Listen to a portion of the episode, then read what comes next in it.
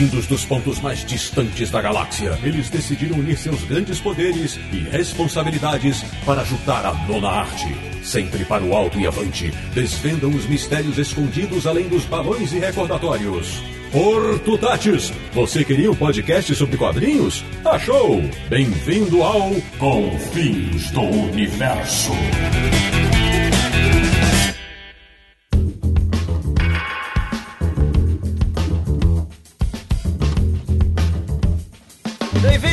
Bem-vinda! Está começando mais uma edição de Confins Universo, o podcast sobre quadrinhos mais querido do Brasil, que é o podcast do site Universo HQ, www.universohq.com, o site que, assim como o pastor Jesse Custer, tem o dom da palavra quando o assunto é a boa e velha nona arte. Eu sou o Sidney Guzman, falo de São Paulo, mas gostaria mesmo de morar no Sonhar, para ter acesso à biblioteca do Lucien. De Petrópolis, no Rio de Janeiro, o menino prodígio do Confins Universo, o cara que sonhava em protagonizar Y, o último homem, Samir Naliato. Sempre sonhando com bons quadrinhos. De Luxemburgo, na Europa, o nosso correspondente internacional, o cara que é amigo do Lobo Mal, que botou o príncipe encantado pra correr e que morou na cidade das fábulas, Sérgio Codespotti.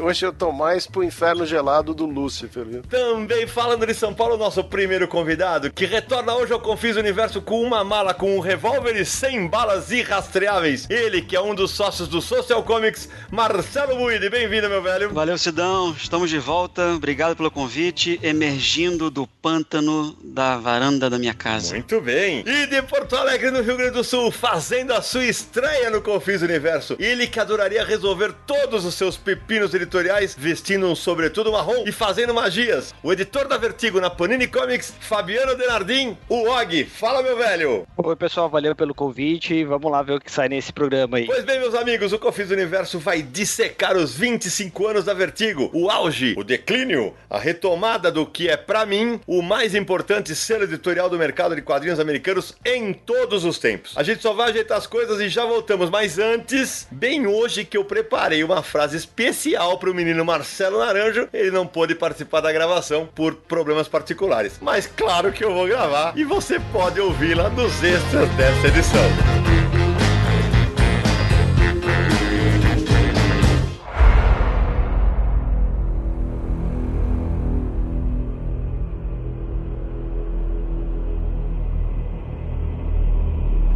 Confins do Universo, antes de a gente começar a dissecar o tema Vertigo 25 anos, menino Samir Naliato, como está a nossa campanha no Catarse? Como o pessoal faz pra apoiar? Não nos abandonem! A campanha continua no ar, de vento em popa. Pra quem ainda não conhece, claro, é só acessar catarse.me barra universo HQ. É uma campanha de financiamento coletivo recorrente, ou seja, seu apoio vale para todo mês e você vai ajudar a gente a continuar com o podcast Confins do Universo e o site Universo HQ no ar. Você pode apoiar com o valor que você quiser, desde que seja no mínimo de 5 reais, que é o valor mínimo que o Catarse aceita para os apoios. E temos lá vários planos definidos com recompensas. Uma dessas recompensas é participar de sorteios de brindes. Até agora a gente já sorteou, por exemplo, Biblioteca Dom Rosa Volume 1, é Meu Amigo Damer, da Dark Side, o livro Conan o Bárbaro e também a Graphic Novel Espadas e Bruxas, da Pipoca e Nanquim. Aliás, um abraço pro Daniel Lopes, que nos ofertou os livros, porque ele vê que a gente sorteia aqui no Confins e perguntou se podia mandar. Foi um querido. Um abraço pra ele. Pra ele, pro Bruno e pro Alexandre Calari também, pro Bruno Zago. Isso. E pros próximos meses vão vir mais kits e mais brindes aí pra gente sortear entre os apoiadores. Inclusive, hoje nós temos a participação de um apoiador nesse episódio. É isso aí. Apresente o nosso colaborador aí, Samir. Guilherme Veneziani. E aí, rapaz, tudo bom? Como vai, pessoal? Tudo bom? É um prazer inenarrável estar aqui com vocês e lamentando a ausência do Naranjo e das piadinhas dele. Tá vendo? O Guilherme mora em Santana do Parnaíba, em São Paulo, e ele é um dos culpados pelo Naranjo continuar com aquelas piadas infames, que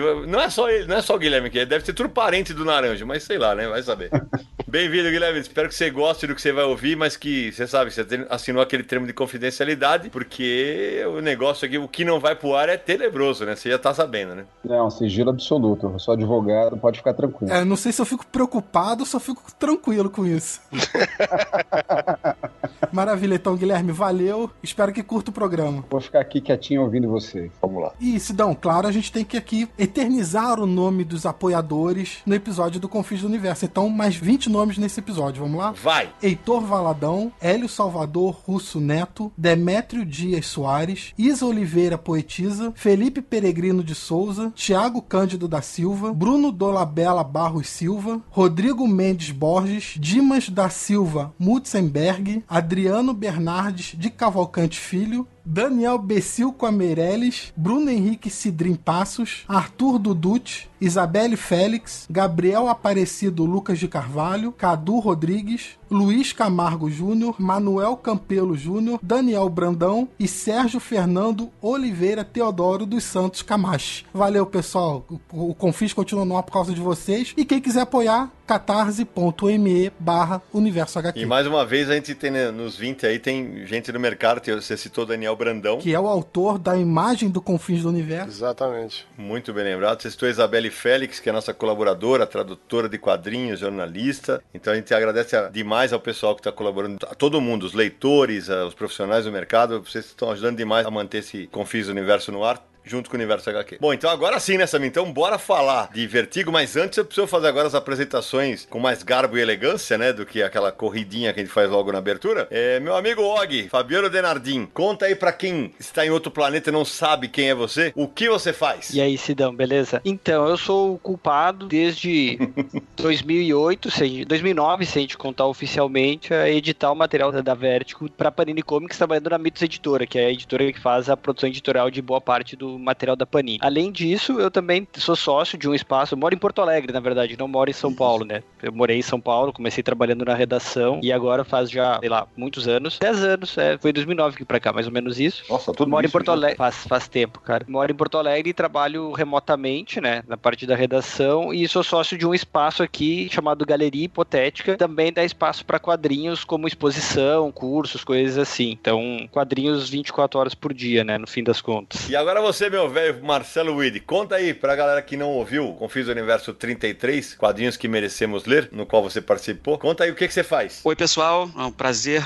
muito grande estar aqui com vocês de novo, nessa cachaça maravilhosa aqui. Eu tô já como colecionador de quadrinhos há mais de 30 anos. Sou engenheiro de formação, com pós em marketing. Há alguns anos também sou sócio do Social Comics, que é uma plataforma de streaming de histórias em quadrinhos, e a gente já falou disso um pouco no outro Confins. E sou fã da Vertigo, Vertigo, Vertigo, do que for, desde o do início do selo, lá nos anos 90, quando eu assinava alguns desses títulos via Devir. Eu morava no Rio na época, mas eu já tinha lá minhas edições de Patrulha do Destino, do Grant Morrison, né? Foi ali que começou, vamos dizer, minha tara pelo selo, né? A gente vai falar durante o programa, mas o Marcelo é, Tara foi o termo certo. O cara tem, atenção, ele tem tudo que saiu da Vertigo desde o começo do selo. Mas daqui a pouco a gente conversa mais sobre É, isso, né? Tudo do vertigo dos Estados Unidos, não é o que saiu no Brasil, não. Dos Estados Unidos, é verdade, vale lembrar. E pra quem ouviu o Confis do Universo 33, que o Marcelo participou conosco, de toda aquela lista gigante que nós fizemos de quadrinhos que merecemos ler, o Marcelo já adquiriu cerca de 80%, Marcelo? 80%. Tem sido divertido, né? A cada mês um pouquinho, né? A gente vai investindo mais um pouco. Ele colocou uma missão pra ele, que é, é ter 100% da lista. É louco. É, na nossa vida a gente tem que colocar metas, né, Sidão? A gente tem que colocar algumas metas pra ir atrás. hein? Como a gente indicou só filé mignon aquele dia lá, então eu quero ter 100%. Um dia eu louco, chego lá. louco não, é feliz. É verdade, é um louco feliz, vou te contar. Bom, Zé, então bora lá falar do tema do Confis do Universo de hoje? Como surge o selo Vertigo, menino Sérgio Codespotti? Bom, na verdade, a raiz do selo Vertigo é a revista do Monstro do Pântano, que originalmente se chamava The Saga of the Swamp Thing, uma revista que surgiu em 1982 e ela ficou famosa, ela já era um personagem famoso, tinha a participação do Bernie Wrightson e tal, Len Wein escrevendo, ela ficou famosa depois pela entrada do Alan Moore, né? O Alan Moore é, mudou a cara da revista, ela deixou de ser uma revista de monstro e passou a ser uma revista de horror psicológico, era uma coisa mais sofisticada, ganhou atenção da mídia e tal. Foi nessa revista, inclusive, que surgiu o John Constantine, que é o personagem que depois ia ganhar um título chamado Hellblazer. Então a Vertigo começa com esse tipo de revista sendo modificada para uma coisa mais adulta, ganha na capa, a revista ganha uma classificação sugerida para leitores maduros, que seria para adultos. E a partir daí, a Karen Berger, que era a editora e tomava conta dessa revista, ela tinha mais ou menos sete, oito títulos que tinham o mesmo perfil, né? Ela tinha, por exemplo, Animal Man, do Grant Morrison, tinha Doom Patrol, tinha Shade, tinha a Orquídea Orquídea Negra original do Dave McKean com o Neil Gaiman, Uhum. tinha a revista do Sandman, próprio Hellblazer. Além disso, existia a revista do Arqueiro Verde e a revista do Questão. Todas elas eram para adultos. Dessas, como haviam duas revistas que não eram de horror e as outras eram de horror, o pessoal da cúpula da DC resolveu criar um selo para colocar essas revistas e separar esse material mais adulto do resto do quadrinho eh, mainstream da DC, que era para um público mais jovem. Eles contratam uma firma que se chama Brainstorm Unlimited, que era uma firma de design do Richard Bruning e do Mark Neville. Eles fazem um- uma proposta para esses caras desenvolverem todo o visual, o design, o logo, o nome de um selo, digamos, horror psicológico, suspense, uma coisa mais para adulto. Então, esse pessoal desenvolve uma lista de nomes. É, os nomes, eu tenho alguns dos nomes, por exemplo, Screaming Room, Nightside, Third Eye, Threshold e Vertigo. A Karen Berger escolhe, evidentemente, Vertigo. Além da ideia do Vertigo, que é aquela coisa que te deixa um pouco tonto, te deixa com mal-estar, português Vertigem, existe a ideia da ligação também com o filme do Hitchcock, que é, em português se chama Um Corpo que Cai, mas em inglês se chama Vertigo. E então tem essa coisa também do, do horror Hitchcockiano, do, daquela coisa, ah, uma segunda conotação, né? E esse pessoal, eles tinham a tarefa de criar não só o logo e tal, mas toda a cara do selo. Então eles fizeram toda a campanha de marketing pro lançamento, os materiais promocionais, uma série de coisas. Uma das birras deles era com o logo da DC Comics. O logo da DC na época era um logo que já tinha pelo menos uns 15 anos, isso em, por volta de 1983, esse selo É o que chamam de bullet, né? Não é aquele? é, exatamente. Tinha DC no meio. E, e foi até um logo desenvolvido por um designer famoso, que era o Milton Glaser. Esses caras, o, o Bruning eles sugerem que a DC abandone esse logo e crie um visual mais moderno. Então eles fazem uma série de pesquisas com o público e tal, e não chegam a uma conclusão muito concreta se o público aceita essa mudança ou não. Então a DC deixa na mão da Karen Berger e ela resolve que as revistas da Vertigo vão ter um, um logotipo da DC que é diferente das revistas que não são da Vertigo. Então o Bullet continua nas revistas de linha e as revistas da Vertigo, além do selo Vertigo, tem o nome DC Comics escrito com uma fonte, um estilo é, peculiar. Se tem algum ouvinte mais novo que não- nunca ouviu falar em Karen Berger, essa mulher é a grande artífice por trás do selo Vertigo. É uma grande editora. Foi ela que levou praticamente nas costas o selo Vertigo durante anos e anos, né? Ela editou todos aqueles autores é, britânicos, né? Que ficou conhecido como Invasão Britânica e que acabou dando origem ao ao Vertigo também. Exato. Ela achava que os roteiros e os textos desses autores ingleses eram mais sofisticados, eram mais interessantes, eram diferentes do material que ela estava acostumada a ver produzido nos Estados Unidos. Ela preferia até os autores britânicos, né? Karen Berger, só pra gente é, situar o tamanho dela dentro dessa história que o Sérgio tá contando, dos 25 anos da- do selo, por 20 anos ela foi a líder de tudo, né? Então, realmente foi ela que colocou o selo onde ele está hoje. Na verdade, a gente vai falar isso um pouco depois, né? O selo teve altos e baixos já, mas o nome Vertigo é, realmente é, tá aí hoje por causa da Karen Berger. É, a Karen Berger estava desde o começo do selo, só foi sair em 2013 e atualmente trabalha na Dark Horse com um selo próprio também. Então, o que eu queria comentar aqui é o seguinte: as principais revistas da Vertigo, elas já existiam. Tá? O selo Vertigo ele só chega em 1993, janeiro de 93, com as revistas data de capa março de 93. Muitas dessas revistas já tinham uma existência muito grande. Só para dar uma ideia, por exemplo, o Sandman, a primeira vez que aparece ah, o, o número que aparece a edição da Vertigo é o número 47. Só para ter uma ideia, né? Tava praticamente fechando o quarto ano de publicação já. No caso, por exemplo, do Doom Patrol, nem era o Grant Morrison mais escrevendo, era a Raquel Pollack, porque era já o número 64 do Doom Patrol, né? Quando muda as capas do Charles Vez e tal, é nesse período. Depois, em republicações, esses materiais voltam com o selo Vertigo na capa. Então tem a Patrulha do Destino do Morrison. Todos esses materiais, na republicação, teve o selo. Fizeram o retcon do selo, né? E agora, com a nova mudança da Vertigo, várias coisas do Wildstorm também passaram a ganhar o selo. Então é uma história sempre retroativa. Muito boa observação. Não é uma eu- coisinha certa, começou e foi sempre assim, não. Vai sendo feita uma reorganização do acervo da DC, né? E algumas coisas entram ou saem do selo Vertigo. Eu sempre tive a sensação que o selo Vertigo foi uma resposta da DC em relação ao que a Marvel estava fazendo com a Epic Comics. Porque a Marvel tinha o selo da Epic, era uma coisa que começou em 82, durou até 94, tá? Era um selo que trazia histórias de ficção científica, de fantasia, um- algumas coisas de super-herói para adulto, muito material que era considerado autoral. Inclusive, por exemplo, Blood, a Tale, aquela história de Sangue do DeMatteis com o Kent Williams, saiu inicialmente pela Epic e foi republicada pela Vertigo em 96. A mesma coisa com Moon Shadow, saiu inicialmente pela Epic e depois a Vertigo publicou em 94. Então eu sempre tive a sensação de que quando a Epic começou a explodir, foi um momento que a DC engrenou pegar os títulos que tinham o mesmo conjunto de ideias e fazer uma coisa parecida com o que a Epic tinha feito antes. Né? Só que com suspense e horror. Tinha alguma coisa lá do Clive Barker, do Hellraiser e tal, mas não era o foco do selo, né? E a DC não, a DC tinha uma temática com as revistas. O selo tinha essa temática, tanto é que o Green Arrow e o, a revista do Arqueiro Verde, a revista do Questão, que eram revistas que eram para leitores adultos, elas foram eliminadas da Vertigo e elas foram inclusive canceladas, né? O Questão foi cancelado e a revista do Arqueiro Verde durou alguns anos e depois foi transformada numa outra coisa, quer dizer, deixou de ser para adulto, voltou a fazer parte do universo DC tradicional, as revistas que ficaram de fora foram aquelas. É, Sérgio, isso que você está comentando é curioso porque os primeiros títulos que saíram com o selo Vertigo na capa, na verdade faziam parte do universo DC, é, só que tinha uma temática diferente, voltada mais para um leitor maduro. Então, é Shade, Sandman, Hellblazer, Homem Animal, Monstro do Pântano, Patrulha do Destino, tudo isso fazia parte do universo DC. Depois, nos anos seguintes, também virou um selo para projetos autorais, né? A DC começa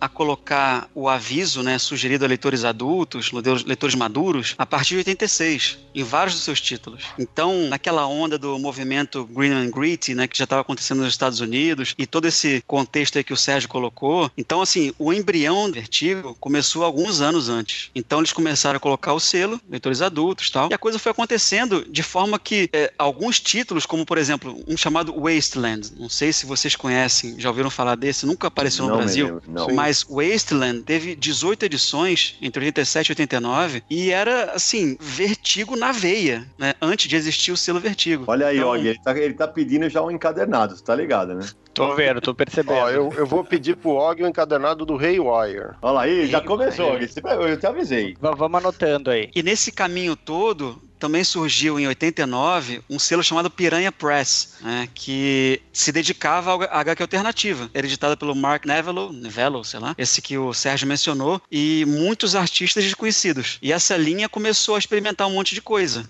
né?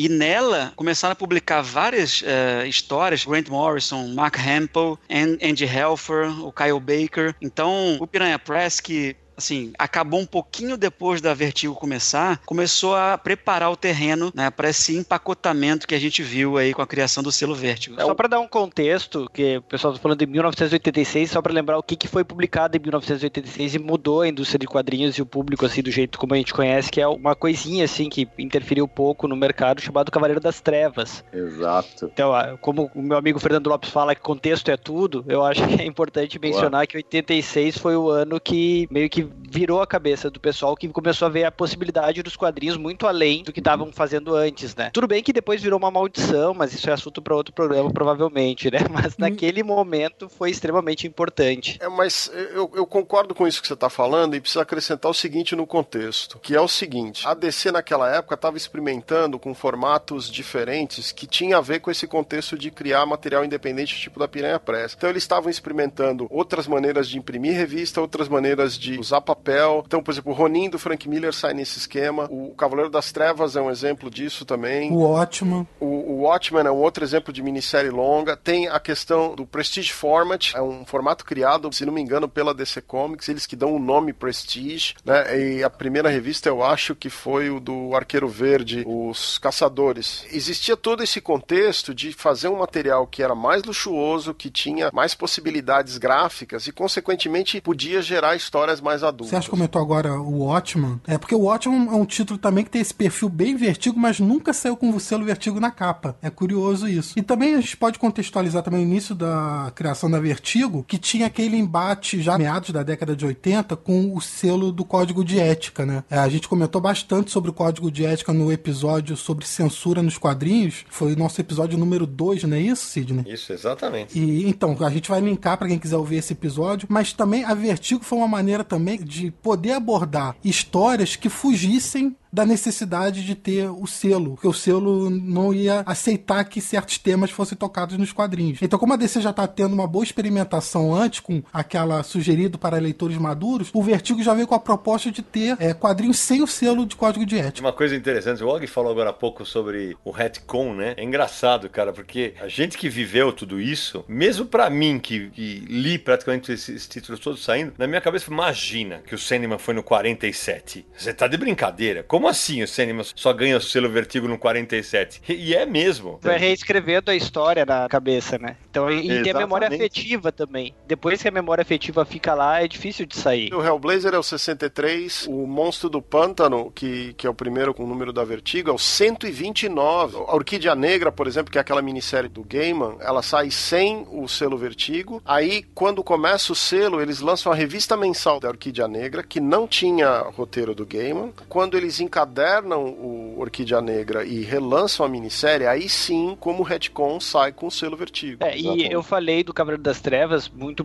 porque foi no começo de 86, né? Mas a culpa do que veio a ser a Vertigo, eu acho muito se deve ao Barbudinho lá que fez o Watchman depois no final Sim. do ano, né? No final do ano não, já devia estar pronto provavelmente quando saiu o Cavaleiro das Trevas. Uma coisa não tem exatamente a ver com a outra, mas a coincidência de sair essas duas obras em 86 meio que definiu tudo que viria depois. Eu até acho que existe o problema do material do Moore tá saindo pela Eclipse nos Estados Unidos, era editado pela Catherine Iron. Esse material que era o Miracle Man teve uma influência tão grande quanto o resto das coisas, mas como ele ele era da Eclipse, ele ficou, digamos, oculto aqui dos brasileiros durante décadas. Ele teve um impacto muito grande nos Estados Unidos e muito menor pra gente brasileiro que só foi ver duas, três edições. Quatro, na verdade, Sec. Pra editora Thanos, numa das revistas mais porcamente editadas que eu vi na minha vida, cara. Cada edição com um formato diferente. eu arriscaria dizer, Samir, cada edição num idioma diferente, porque português aquilo não é. é e o Miracle Man, eu acho, por mais. Por mais não, ele foi, é óbvio, é uma puta influência, mas virou muito mais um quadrinho cult, underground do que pop, como foi o caminho do Alan Moore e do pessoal que embarcou na Vertigo depois, né? Ele ficou um pouco pouco mais restrito, mesmo fora do Brasil, eu acho, não só aqui. Assim, tem uma questão de impacto, por exemplo, o artista ou a pessoa que está se formando naquele mercado, que era o gringo, e está tendo acesso aos produtos que estão chegando lá naquele momento, existe o um impacto dali a 3, 4 anos, quando o cara começa a fazer quadrinho e passa a publicar, ele tem uma influência grande no cara. E aqui os brasileiros, como leitores ou como produtores de quadrinho, a influência é diferente porque você vê esses materiais ou fora de época ou picado. Não, claro, claro. Mas é o que eu quis dizer. Ele foi um objeto de culto. Ele Sim. influenciou os autores. Não necessariamente foi um grande sucesso de público. É essa não. questão. Já o Watchmen e Cavaleiro das Trevas, não. Eles foram as duas coisas. Sucesso de público, sem dúvida nenhuma. E uma prova disso, desse abandono do, do Comics Code Authority, é que lá pela edição, no final do run, né, do Veidt, que substituiu Alan Moore no título, esse run do Veidt durou 24 números, e justamente no número 88, né, que ele usaria Jesus Cristo como um personagem, né, e esse roteiro já tinha sido pré-aprovado pela DC, houve um, um desentendimento entre o Rick Veidt e a DC né, sobre o uso é, de Jesus, e no caso o Veidt saiu do título. Então, assim, só pra gente ver que a revista já não estava no selo, no, já não usava o, o Comics Code Authority, já tinha saído dele, e as experimentações, né, mesmo pós Alan Moore, eram bem extremas também. A última edição tinha o selo do Comic Code Authority de aprovado lá e tal na capa do monstro, era a 30. Na 31 já não tinha mais, nem na 32. Agora, é, se eu não me engano, a maioria das revistas que a gente está discutindo aqui, como elas tinham Suggested for Mature Readers na capa, nenhuma delas tinham, mesmo antes do selo Comic Code Authority, com exceção, eu, eu acho que você tem razão, com exceção do monstro. Por exemplo, o Hellblazer, ele já estreia sem o Comic Code na capa. Só para contextualizar a questão do selo, que eu não sei, acho que a gente não falou, né, que era a questão, é um código de autocensura dos quadrinhos, né, que estava indicando para o público que ali não ia ter cenas de gore, violência, alguma coisa muito mais assim, por causa daquele maluco lá que escreveu o livro contra os quadrinhos e deu toda uma reação na. O maluco em questão é o Frederick Werton, que escreveu A Sedução do Inocente. A gente já falou dele nesse episódio número 2. É, a gente tem um programa inteiro só sobre Só sobre esse maluco. Mas, por exemplo, o Sandman é a mesma coisa, né? A primeira edição, ele já sai para leitores adultos e não tem o selo. Então, assim, como a revista do Monstro do Pântano é uma revista de linha e ela vinha com o selo de censura do Comic Code, você chega num ponto que a revista, o, o que o Alan Moore está fazendo com a revista não condiz com o que com o selo, o selo não vai aprovar, então eles eliminam o selo. Mas as revistas novas já saem sem é, o Sandman, o Hellblazer, muito antes de ter o selo da Vertigo, não tinham o selo do Comic Code. É, lembrando que o, o monstro começou lá nos anos 70, né? Quando o selo ainda estava no auge. Depois, o... nos anos 80, já, já tinha perdido sentido completamente. Você está falando que o monstro tem a, o primeiro volume da década de 70 e o segundo volume, que é essa revista que a gente está discutindo, que é de 82. Exato. E como é uma coisa meio que foi usada também nos quadrinhos de terror e tudo mais, por conta dos quadrinhos de terror, né? acho que historicamente meio que eles se obrigaram obrigavam a colocar. É, mas era ridículo, você não podia usar a palavra lobisomem, né? Então. Agora, sério, tem uma coisa que eu, eu queria só abrir para perguntar para vocês. Como é que foi a primeira experiência de vocês com os títulos que viriam a ser Vertigo? A minha foi com o Monstro do Pântano, com, sei lá, 19 anos, sei lá quanto. Eu lembro que, pô, leitor de super-heróis, quando eu li aquele material do Alan Moore, cara, pirou a cabeça, né, velho? Porque eu falei, que é isso? Dá para fazer isso aqui? A minha experiência é um pouco diferente, talvez, da de vocês, porque eu comprava material nacional e comprava material americano é, a partir de 83. Quando eu achava Monstro do Pântano na banca, que não era sempre, eu já comprava. Então, o primeiro personagem dessa leva que eu tive contato, com certeza, foi o Monstro do Pântano. Quando chegaram as revistas Sandman, Hellblazer, eu já estava comprando diretas americanas, apesar de eu ter participado aí editorialmente de algumas coisas da Globo e outras coisas que eu tive, fiz tradução e tal, mas o meu contato inicial foi esse. Inclusive tem um negócio curioso, em 1986, New Musical Express, que era um jornal famoso do meio musical inglês, tinha um artigo, cara, de meia página falando do monstro do pântano do Alamo. Então você tá lendo aquela revistinha e você não tem. Você sabe que é bacana, você sabe que é legal, é diferente, Alamur, por que, que é tão legal, os desenhos, a história. De repente você vê numa revista de música que não tem nada a ver com quadrinho, né? Uma revista estrangeira, um jornal estrangeiro, na verdade, um artigo de meia página elogiando o horror psicológico, a nova cara do. Sabe? Era um, teve um impacto impactos. Eu sempre fui à banca muito desde cedo, comecei a ler lendo gibi e tal, e daí eu e o primo fomos comprar a gibi, eu comprei alguma coisa que eu não lembro o que que era, ele comprou outro gibi, e daí eu peguei dele pra ler, ah, era Monstro do Pântano. Mas eu era criança, é isso. Era aquela versão formatinho da Abril. Pelo que eu me lembro, era bem novo, assim, eu peguei e olhei e disse, ah, nossa, essa história de terror, isso é coisa pra criança, larguei, sabe? E fui pegar outra coisa pra ler, tipo, sei lá, o Mickey, que eu achava muito mais adulto. Porra, o Og tá de sacanagem, ele vai, ele vai falar que isso aí ele era criança, esse desgraçado aí, não é porque ele é convidado que eu não vou xingar, como assim você era criança? Eu, eu já era adulto. Que idade que você tinha aí, 86? Não, Og, fala a verdade. Quantos anos você tem, Og? Eu sou de 77, eu devo ser o mais Pô. novo do programa. Não, eu sou mais novo que você. Olha lá, tá vendo? O Og tá roubando no jogo, ele foi registrado depois, eu acho, não é possível. Mas eu lembro, Og, que na época que o Monstro do Pântano saiu informativo no Brasil, já havia um boom, né, é, do Sandman tá sendo publicado e a Globo errou, como a gente já falou no episódio sobre o Sandman, a Globo erra o papel achando que era uma minissérie e coloca em papel de luxo os primeiros números tal. É, e aí tava todo aquele boom de isso é quadrinho adulto, não sei o que. E Abril resolve lançar o Monstro do Pântano em formatinho. Cara, foi um festival de pancada na época, por cartas, né? É porque não tinha fórum, não tinha nada. Mas era um festival que todo mundo queria aquele material em formato americano, né? Saiu em duas revistas de formatinho na Abril. Que eles ainda conseguiram tirar o título de uma revista e jogar na outra, né? Porque saía primeiro na Super Amigos, depois passa a ter uma revista própria, né? Mas sempre no formatinho que, claro, o Alan Moore, como todos os nossos ouvintes sabem, ele escreve pouco. Tem pouco texto nos quadrinhos dele. Isso é um eufemismo, é uma brincadeira, hein? Pelo amor de Deus. Então, na hora que reduz, imagina o que acontecia, né? Tinha que enxugar o Alan Moore, é, sei lá,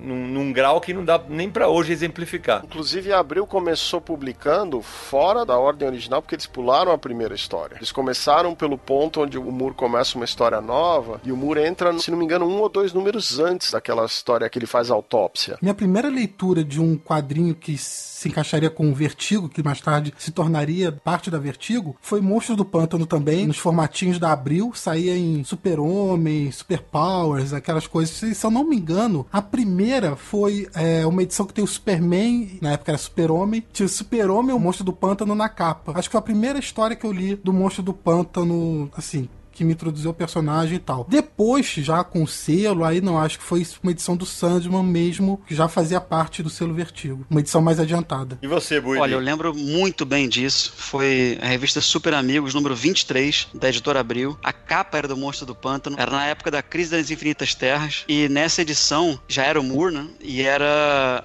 a edição original 26, né, que tinha a participação do demônio, inclusive, o Etrigan, Etrigan, né? Falando rimado. Olha, eu acho que deve ter sido dessa época o Monstro do Pântano que eu peguei e achei que era do meu primo lá e tal. Mas eu, eu era bem mais novo, né? Então. Puta, agora vocês estão me fazendo me sentir muito velho, moçada. Pelo amor de Deus. Vou nem falar nada, viu? And as part of the celebration of 25 years of Vertigo Comics, I'm here to announce the new Sandman universe. Bom, acho que a gente pode começar agora a falar dos passos seguintes da Vertigo, né? Depois que cria o selo. E aí o meu amigo Marcelo Buidi tá mais do que paramentado para isso. O cara fez uma pesquisa, uma pauta aqui que é espetacular, um arquivo de Excel com 314 páginas. É isso, Marcelo? Ah, Sidão, é um assunto que eu adoro, né, cara? Então você deu aqui o doce para criança, né, cara? Então, tudo bem, lançou o selo, começou aquele movimento, né, alternativo dentro da, da DC Comics. E aí, ao longo dos anos, eles começaram a experimentar um pouco mais. E o que a gente viu foi que outros, vamos chamar de subselos, né, da Uhum. Vertigo foram surgindo e ou outros selos que a própria DC tinha foram convergindo para Vertigo. Existia, por exemplo, o Paradox Press, que aconteceu entre 93 e 2000. É, a gente teve alguns títulos, se não me engano, foram aproximadamente 36 títulos. Algumas coisas como Estrada para Perdição, que até saiu aqui no Brasil, se não me engano. Virou É, filme também. Não me lembro a editora. Virou filme depois, exatamente. Saiu pela editora do JP. Pela Via Lettera. Isso, Via Letra, a Boa, primeira vez. Via Letra. Boa. Teve a Helix, ou Helix, né? Que era um selo mais é, de ficção científica, que durou entre 96 e 99, que trouxe, por exemplo, a Blood Mary, né, que depois foi absorvida pela Vertigo também. Teve um selo Minx, que era um selo, vamos dizer, um pouco mais para garotas adolescentes, mas mesmo assim, ele durou pouco, 2007, 2008, mas um ou outro título desse selo também depois foi incorporado pela Vertigo. E a gente desemboca, né, depois de tudo isso, no Young Animal. Pode até comentar um pouquinho é, daqui a pouco, né? Que esse selo bem legal que começou em 2016, né, sob a coordenação do Jared Way, que é aquele músico e escritor também, que tem feito aí Patrulha do Destino e outras coisas legais também. Sem mencionar, como eu falei, os subselos da própria Vertigo. Então, ao longo desses anos todos, a gente teve Vertigo Visions, Vertigo Voices, Vertigo Verité, que era um selo que trazia um pouco também de edições europeias. A gente teve aqui no Brasil A Mão Invisível, por exemplo. Puta, eu não Teve lembrava o- que era desse selo, cara. Foram só cinco títulos, mas é, eram títulos interessantes. O Vertigo Verité surgiu em 96 e ele tinha esse nome porque ele vinha do cinema verité francês, que era o cinema verdade. Porque a ideia era de trazer histórias que não tinham sobrenatural. Porque como a Vertigo era uma linha sobrenatural, então essa não tinha. Então você tinha o The System do Peter Cooper, você tinha o Girl do Millikan com o Fegredo, você tinha um material de meio policial, se não me engano, que era o Hell Eternal do Delano com o Sean Phillips. Você falou do Vertigo Visions, que também começou em 93, terminou em 98, mas a proposta do Vertigo Visions era de introduzir os personagens normais da DC no universo Vertigo, tipo o Doutor Oculto. Ele sai do mainstream DC e vira um personagem Vertigo dentro do Vertigo Visions. Vingador Fantasma, lembra? Sim. Teve o V2K V2K, que foi no ano 2000, né? não precisa explicar porquê. Foi rapidinho também, só cinco títulos. Teve o Vertigo Pop, 2002-2003, só com três títulos. Teve o Vertigo X, ou Vertigo X, ou Vertigo 10, né, que foi na época dos 10 anos da Vertigo, em 2003. Durante esse ano, né, tudo que saiu pelo selo, vinha com esse selo Vertigo X, né, na capa. O mais recente, que até saiu alguma coisa aqui no Brasil, é o Vertigo Crime, né, Vertigo Crime. Sim. Foram 13 títulos, né, todos eles, vamos dizer, graphic novels fechadas. Saiu lá fora entre 2009 e 2011, a gente viu algumas coisas aqui também. Esse Vertigo Crime ele foi criado porque foi criado a reboque do sucesso de 100 balas, não foi isso? Foi. 100 balas estava fazendo muito sucesso, aí a Vertigo falou, bom, vamos publicar mais materiais com esse perfil e vamos colocar num subselo chamado Crime. E, mas aí não foi longevo e tal, terminou, mas seguiu esse caminho. Teve uma edição do Hellblazer que saiu publicada pela gente aqui, é, é bem legal, honestinha a história. assim. É a, a única diferença de uma história do Hellblazer é que ela é PB. Isso. Saíram seis títulos da Vertigo em português, né? Pela New Pop também. A Cidade da Neblina, A Rica Indecente, Área 10, Calafrio, Morte no Bronx e O Executor. O curioso é que a gente entrevistou o Eduardo Riso e ele contou pra gente que tiveram a dificuldade de começar os 100 balas dentro da DC da Vertigo porque existia uma resistência, porque era um título de crime, era um título policial, não era um título sobrenatural de suspense. Depois ficou tão popular que voltou, né? Gerou um subselo. Vertigo é engraçado, assim, ela sempre quando tu acha que ela vai só pra um lado, ela pega e acha o outro lado pra ir, sabe? Quando tinha Sandman, todo mundo queria, ah, qual vai ser o próximo Sandman? E de repente não tem um próximo Sandman, tem outra coisa que não tem nada a ver, daí vem um Fábulas, que não tem tanto a ver com Sandman, né? Tu tinha o 100 balas e tu quer achar um outro 100 balas, mas tu não sabe o que vai emplacar depois, daí vem o Sweet Tooth mais pra frente, sabe? Que não tem nada a ver pós-apocalíptico, o the Last Man também. Então a Vertigo sempre se reinventa, isso que eu acho que é o sensacional do selo. Isso que o Og falou é interessante, porque a gente sempre fala do sucesso do selo, a gente lembra de vários títulos foda que saíram pela Vertigo, mas a gente é, acaba esquecendo que teve muito fracasso, né? Sim. Teve muito título que acabou não virando, e eu lembro que, por exemplo, o Sem Balas foi responsável por uma redenção, por um resgate do selo Vertigo que vinha numa fase em baixa quando ele sai, né? Sim. E você falou do fracasso, e é engraçado que quando o Vertigo estreia, ele incorpora títulos de um negócio que tinha implodido, que era o selo Touchmark de quadrinhos da Disney, que o, o Enigma, o Sebastian O, o Mercy e o Shadow Falls eram revistas que iam sair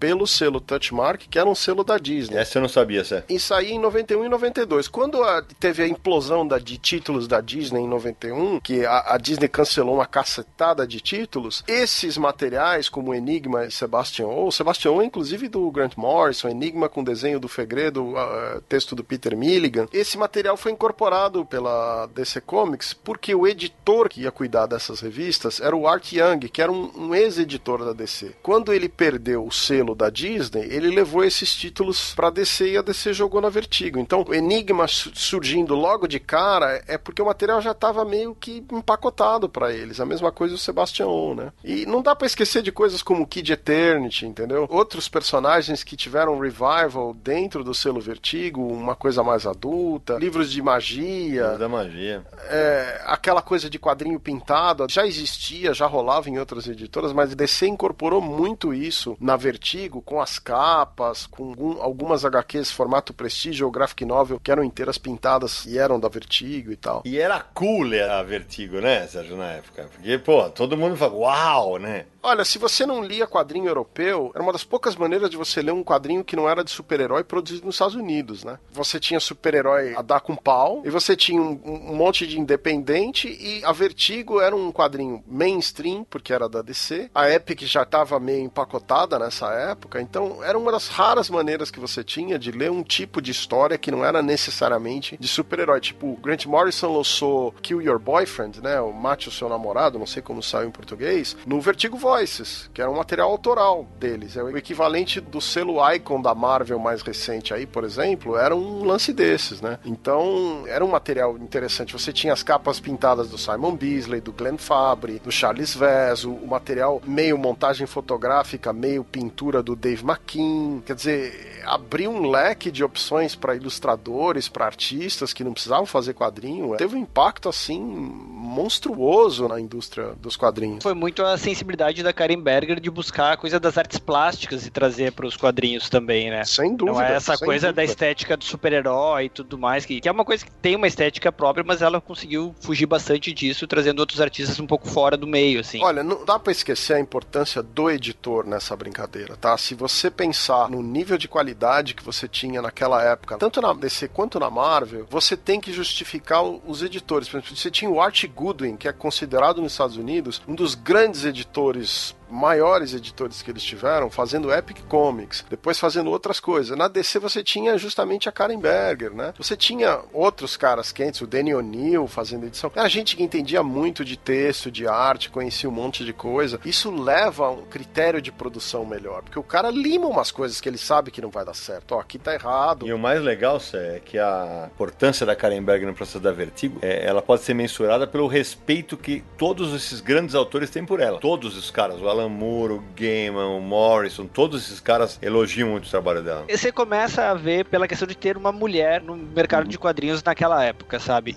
Já, já começa daí. Porque quadrinhos, infelizmente, é muito clube do bolinha ainda, né? Uhum. Então a gente tem que pegar e valorizar quando, tipo, deram pra uma mulher essa coisa, largaram o selo na mão dela, ela pegou e rompeu completamente com os padrões. Eu, no meu entender, assim, um cara lá não teria feito a mesma coisa, eu acho. Ela tinha uma outra visão de. que é uma, é uma visão dos quadrinhos, não só os quadrinhos em si fechado, essa coisa que às vezes a gente se fecha muito nos guetos e coisas assim. Não, ela trouxe de outras mídias, ela fez o, o gênero respirar um pouco a visão dela. Isso que eu acho mais interessante, porque daí tu vai buscar outros escritores com outras vozes, tu vai buscar outros artistas com outras visões e tu consegue fazer uma coisa nova respeitando o que veio antes, né? Não só tentando emular, que é uma coisa que os quadrinhos de super-herói ficam muito presos, assim. Vamos tentar repetir o que deu certo, que vai dar certo de novo. Muito bom, Magui. E tem uma- um, um dado que a gente geralmente esquece, e aí acho que tem muito dele da Karen Berger. Na época que começa o selo, na hora que Sandman se populariza e tal, eu não sei se todo mundo lembra, mas o selo Vertigo era disparado que mais atraía mulheres no mercado americano e no Brasil. Mas ela sempre teve essa preocupação. E, Uhum. e não foi uma coisa que passou com o tempo, né? Pelo contrário. Eu tava produzindo os extras do Punk Rock Jesus, que vai sair agora com uma edição bonitona. Do Sean Gordon Murphy. Isso. E daí ele fala da importância que foi trabalhar com ela, dar voz para as personagens femininas do trabalho dele, que tava uma coisa muito fechada. E ele não via isso, ela pegou e trouxe. Então, tu, tu tem que ter uma sensibilidade. Óbvio, não precisa necessariamente ser uma mulher. Mas por ser mulher e saber a dificuldade de várias coisas, ela já tem essa sensibilidade naturalmente. Um editor poderia passar batido por aquilo, sabe? Ah, são todos personagens homens. Beleza, deixa assim. Ela não, ela já fez, ó, quem sabe a gente pega e modifica isso aqui aqui, dá mais tempo para esse personagem ali. É, é essa a importância do editor, né? É conseguir trazer o melhor do autor e fazer que o trabalho dele seja mais completo e não uma coisa ah, unidimensional, que é tudo que a gente não quer no quadrinho, né? Você vê que engraçado, se você pensar numa diferença de 15 anos no mercado americano, porque você, 93 a Karen Berger lançando Vertigo, tá? Se você pensar 15 anos pra trás, em 75 a Marvel tentou lançar vários títulos com heroínas ou, ou personagens femininas, escrito por mulheres, desenhado por mulheres, e não vendia de jeito nenhum. O Roy Thomas deu uma declaração dizendo que eles tentaram vender quadrinho pra mulher na década de 70, vendia mais super-herói negro do que quadrinho pra mulher. E ele achava que era um, um absurdo, porque o preconceito nos Estados Unidos contra o negro era um negócio gigantesco naquela época. Mas se tu pegar os anos 70, é quando tinha a Black Exploitation também. Então já Sim. tinha uma outra indústria funcionando lá com essa questão. Mas isso do quadrinhos para mulher também não adianta simplesmente os caras quererem pegar, ah, vamos fazer quadrinhos para mulheres e botar mulheres escrevendo. Às vezes, se tu não, não conhece o meio e não sabe como funciona, Você não sabe como fazer a revista chegar na mão das mulheres. Sim, também. Tu pega e vai lançar em comic shop nos Estados Unidos que ainda são relativamente tóxicas, né? Imagino que agora tenha melhorado assim, mas sempre foi aquele ambiente do nerd dos Simpsons que a gente brinca, né? Que é aquele nerd meio chato e refratário a novos leitores, só ele quer saber do assunto, essa coisa meio boba assim. Mas acho que melhorou agora o mercado, né? Naquela época não, não devia ser muito fácil. Verdade. Eu acho que os filmes têm um papel importante nisso, né? Porque apesar da gente discordar aí de alguma coisa que tá saindo no cinema e tal, tem um público que não lê quadrinhos, que é fã desses personagens por causa desses últimos 18 anos de cinema de super-herói, né? Não, não, eu ia falar dos filmes, que a grande questão assim, é que tem uma relação comercial aí também, né? O pessoal não tá fazendo filmes de quadrinhos baseados em quadrinhos porque são legais, tá fazendo porque tem público. E esse público foi formado muito em parte dos anos 90 e tudo mais. Os leitores de quadrinhos tiveram filhos e passaram isso pros filhos e agora esse assunto tá interessante porque tá dando dinheiro, né? Se voltar o, o Bug Bang pra moda, eles vão fazer filme de Bug Bang. Então a gente tem que aproveitar enquanto tem filmes de super-herói que tenha cada vez mais. Já teve quadrinhos da Vertigo que viraram filmes também. Então, o Constantine, estrelado pelo Ken Reeves, é baseado em Hellblazer, a série da Vertigo. Se você não pensar que é o Constantine, Quem nunca leu um quadrinho do Constantine pode achar um filme ok, né? Teve o V de Vingança, que na verdade originalmente saiu na Inglaterra, mas quando foi para os Estados Unidos foi pelo selo Vertigo. No Brasil é publicado pela Panini sob o selo Vertigo. E tem vários projetos aí que estão tentando tirar da gaveta. Y, o Último Homem, vira e mexe, falam dele. Preacher virou série de televisão. E tem o medo constante de todos os fãs de Sandman cada vez que ouvem que Sandman vai ser adaptado ou pra cinema ou pra TV. Verdade com esta vívida verborragia já se torna assaz verboso. Permita que eu acrescente que é uma grande honra para mim conhecê-la e a senhorita pode me chamar de V. Uma outra coisa que a gente precisa reconhecer também, que a Vertigo, não vou dizer que lançou, mas influenciou bastante nos Estados Unidos, é essa questão das coletâneas, né, dos trade paperbacks. A gente vê muito hoje, né, principalmente aqui no Brasil, esse mercado de livraria bem mais desenvolvido do que era algum tempo atrás. É muito normal, e era desde o lançamento do selo lá nos Estados Unidos, que as edições avulsas nem vendessem tanto e as edições coletadas, né, os encadernados que a gente chama aqui, vendessem muito bem, especialmente em livrarias, né? Sim, inclusive a, o programa de encadernados da DC era famoso porque tinha uma penetração grande e a Marvel não conseguia se organizar para vender os encadernados direito. Eles só conseguiram se reformatar o programa de encadernados dele depois que eles faliram em 94, 95, só 96, 97 que a, eles começaram a pôr a casa em ordem e aí você começou a ter esse volume de coleções da Marvel. A DC sempre teve um trabalho exemplar com os encadernados deles. Vale aqui ressaltar, até para o nosso ouvinte saber, a gente está gravando esse programa exatamente no dia em que foi divulgado, né, pela DC, The Sandman Universe, né, que é uma expansão do universo do Sandman, que o Gaiman vai supervisionar e que, dentre os desenhistas, tem a nossa querida Bilkis Everly, brasileira, que está fazendo um belíssimo trabalho. E antes que alguém pergunte, não sei quando vai sair aqui, tá? o, o se vai sair boa. não precisa nem entrar em questão, só o quando. Pô, Gui, não tá traduzindo ainda, Gui? Pô, pelo amor de Deus, cara, como assim? A gente não recebe os arquivos com essa antecedência, assim. Primeiro eles têm que publicar. Pior que é, é bom deixar isso claro, porque é impressionante. Tem gente que acha que é assim mesmo. Eu brinquei, mas tem gente que acha que é assim. Mas como assim, né? Por que, que demora um ano? Pô, porque vocês têm que esperar terminar, né, cara? É, é complicado, né? Podia ser mais fácil se tivesse um planejamento global, se a empresa tivesse em todos os países, mas não, é, é um trabalho licenciado, né? Então tem toda um, uma cronologia que tem que seguir disso aí. Tem que sair primeiro lá, daí depois eles têm que disponibilizar os arquivos. Geralmente a gente, a gente espera o encadernado, né? Não é tão simples assim. É como o Batman do Marine, que só vai sair a segunda edição agora em junho e ele fica postando que tá pintando a página 30, que tá pintando a página 40. só vai sair a segunda parte em junho, só vai ver no Brasil depois disso, né? Porque a Panini é, adiantou a publicação do Sandman Prelúdio no Brasil, mas a DC atrasou nos Estados Unidos e a Panini não teve o que fazer além de esperar sair lá para poder publicar aqui. É, exato. E daí, assim, não tem só a programação da DC, tem a programação da Panini também. Uhum. tu tem que cumprir uma programação de encadernados, ele tá alocado no mês, aí tu não consegue colocar naquele mês, tem que colocar em outro, sabe? Nunca é tão simples quanto o pessoal acha. Tipo, ah, não, tá pronto, vai lá e manda. Não, demora um pouco mais do que isso, né? Esse período que a gente tá comentando já é aquele período em que a Vertigo passa a ser um selo dedicado a materiais autorais, né? Os autores propõem a série e a DC publica pelo selo Vertigo. Não é, é exatamente de propriedade da editora totalmente. E, e, o caminho inverso também acontece. Séries como Hellblazer, Monstro do Pântano, Homem Animal, que eram Vertigo, são retirados do selo e passam ao universo DC tradicional mainstream. Então acontece essa inversão aí. Então você vê títulos como Transmetropolitan, ZDM, Y, Último Homem, Vampiro Americano, que foi co-criado pelo brasileiro Rafael Albuquerque. Esses títulos são autorais e os outros saíram do selo. Eu acho, Samir, dentro disso que você está falando, esse selo Young Animal, que a gente falou agora há pouco também, do Jared Way, ele justamente mexe com personagens que são da editora. Né? Não tem nada, vamos dizer, que pertence aos autores dentro do selo. É, Patrulha né? do Destino, Shade. Exato. É, e é, teve, teve, teve uma questão aí também que a, a DC e a Vertigo mudaram o contrato dos autores e por isso que teve uma saída de alguns que não continuaram trabalhando com o selo e tal, que eles mudaram a, o direito de propriedade, que era criado, passava a ser propriedade da Vertigo e os autores não concordavam, mas isso foi revisto recentemente e eles estão dando o copyright para os autores mesmo. Então tem, tem, toda uma questão comercial aí também, né? Exato, é, é... é muito comum o, a gente ver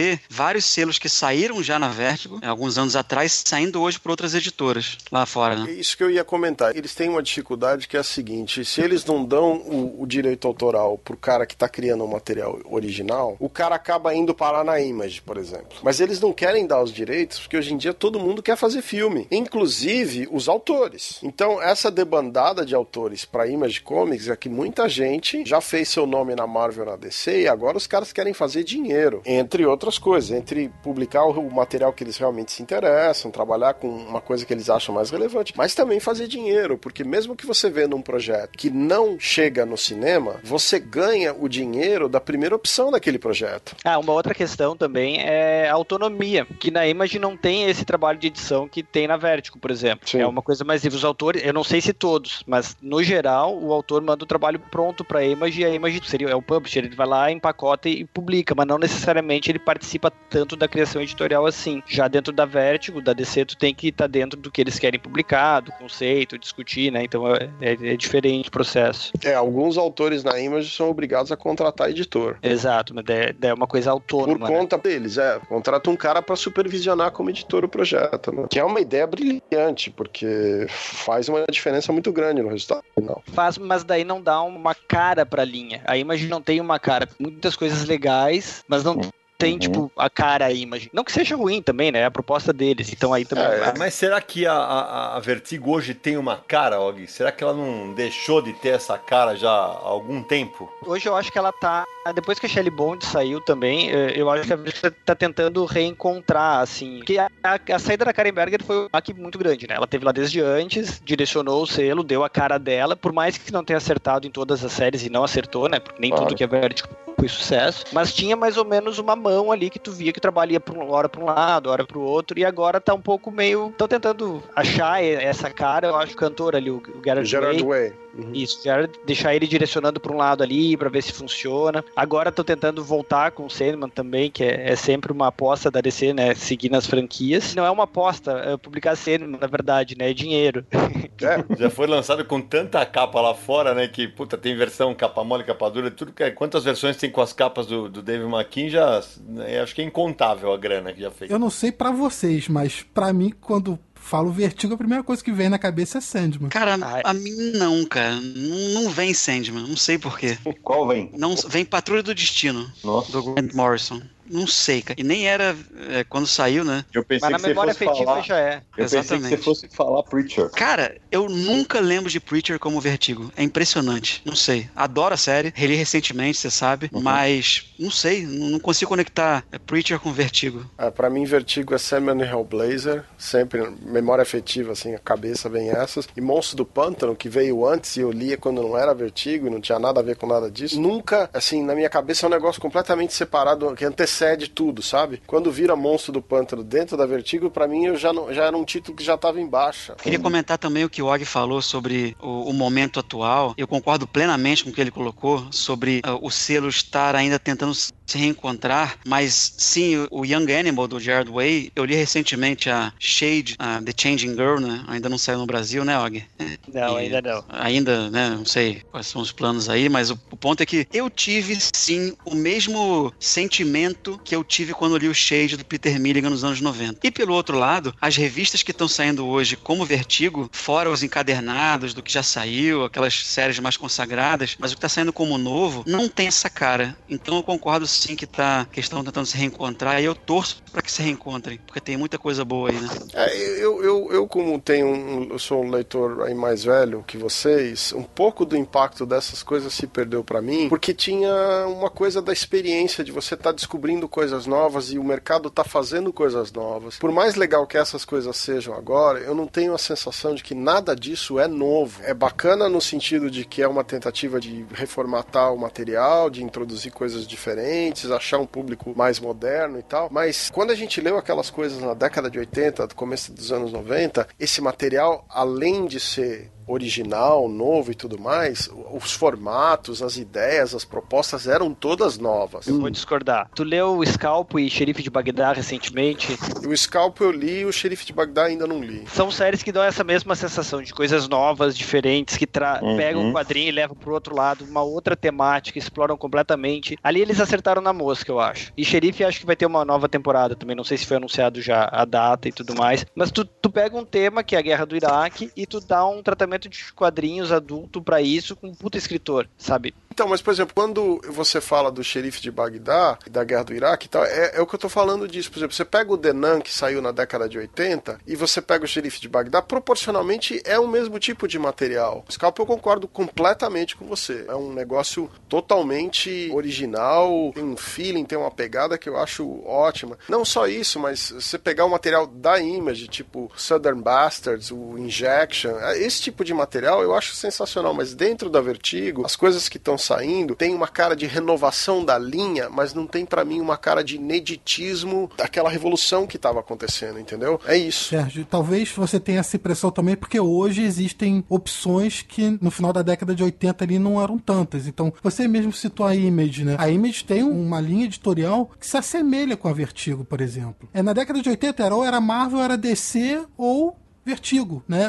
Resumindo. Hoje você tem outras opções que acabam dividindo sua atenção por causa disso. Eu só discordo na questão da linha editorial da Image, que é é uma coisa a ser discutida. É, mas isso que você falou, Agui, é interessante porque assim, veja, se a gente pensasse no surgimento da Vertigo, jamais um título como o Chefe da Babilônia, como Scalpo, como Sem Balas, estaria naquele momento de uhul, terror, ficção. Exato, a Vertigo ela vai se reinventando, ela vai Isso. pegando outras áreas, outros subgêneros, né? Já foi policial, já foi terror, já foi pós-apocalíptico, sabe?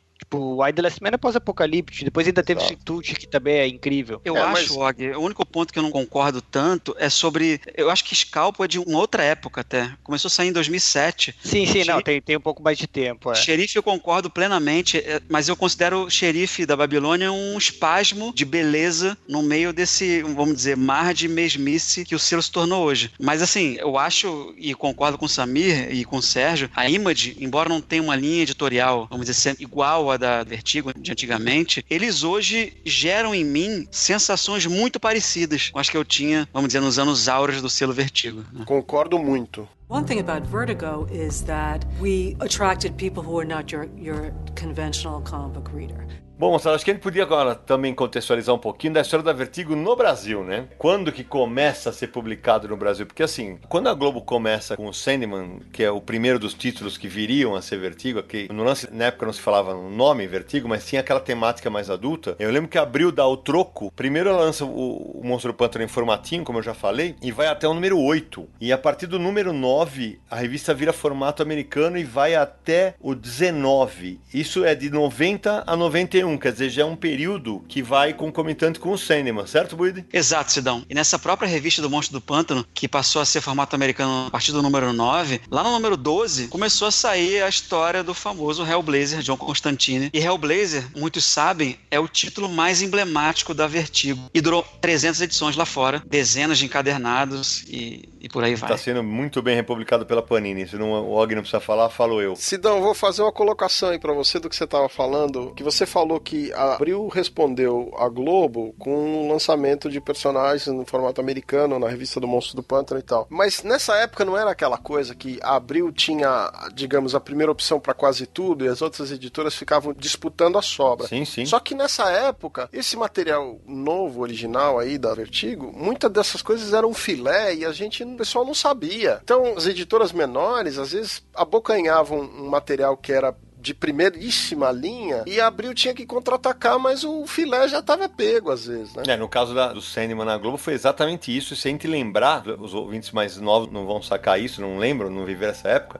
Mas, por exemplo, a minissérie Livros da Magia sai pela Abril na época. Tinha personagens que tinham total ligação com o Sandman, a pegada, né? De vertigo e tal. Começa a ver aquele negócio do- dos ovos estarem em cestas diferentes. E na época que isso começa, acho que o pessoal vai lembrar aqui, saíram algumas minisséries da Vertigo. Confesso não gostar. Alguém lembra de Visões de 2020? Sem dúvida, Sim. sem dúvida. Frank Teve, teve isso, teve Terminal City, né? Que também saiu pela Abril, se eu não me engano. Não, Terminal City acho que era da Tech, que era o desenho do Michael Lark e texto do Dean Motter. Mas a primeira foi pela Abril, eu acho. Exatamente, a primeira foi pela Abril. É que foram duas minisséries da Terminal Ah, eu City. tô lembrando da segunda, eu acho. É, exato. Isso. E como o Og lembrava pra gente fora do ar, E acho que é legal. A primeira vez que a palavra vertigo vai para uma capa é na Abril, né? É, sim, o logo que eles usavam como o logo próprio da revista Vertigo da Abril, que foi de 95 a 96, durou 12 edições. Isso, durou 12 edições. É, nem na Sandman apareceu o logo, né? Mas tem um lance que, diferentemente do que sempre aconteceu com a DC e agora acontece com a Vertigo, é, na época era o seguinte: nos fazia uma opção no Brasil por todo mundo compra todos os títulos da Vertigo de uma vez. E a Vertigo foi a casa da mãe Joana durante muitos anos no país. Vamos aqui relembrar as editoras que lançaram o Vertigo? Vamos lá. Teve Globo, teve Abril, teve Brainstorm, teve Metal Pesado, que virou tudo em quadrinhos ou e virou Atitude, não sei em que ordem. Atitude foi a última. É, metal pesado, tudo em quadrinhos tech e Atitude. Teve Magnum, teve Ópera Gráfica, teve Pixel, teve Brainstorm, já falei. Quer dizer, era muita revista publicando. Teve Devir, né? Não podemos esquecer. A Devir lançou cadernados e até vou abrir um parênteses aqui para Na época eu tava fazendo a Wizard lá na Panini com o Frila. E aí eu fiz uma matéria de duas páginas sobre a Vertigo indo pra Devir. O Elcio ficou pistola, vou falar o português claro. ficou pistola, você. Você queria que eu não falasse? Do que... Ah, mas é que a Panini perdeu a concorrência. Eu falei, o que, que eu posso fazer? Não vou noticiar? A revista é sobre quadrinhos ou sobre quadrinhos da Panini? Mas logo depois alguns anos, aí sim a Panini traz a, quase, não sei se tudo ou quase tudo da Vertigo para dentro de casa. O, o Og não pode falar isso, mas eu posso falar. É o melhor trabalho com o selo, com a Vertigo no país, é, é realmente feito pela Panini. E eu esqueci uma editora é, que publicou Vertigo e que eu editei, que é a Conrad. A Conrad. É. Pequena coisa. Bom, agora uma pergunta fácil pro Og. Og, quantos títulos da Vertigo você já editou até agora? Eu tava fazendo as contas antes de começar, enquanto eu esperava a chamada aqui, e não foi conclusivo, mas foi algo, é algo entre 2.000 e 2.200 histórias.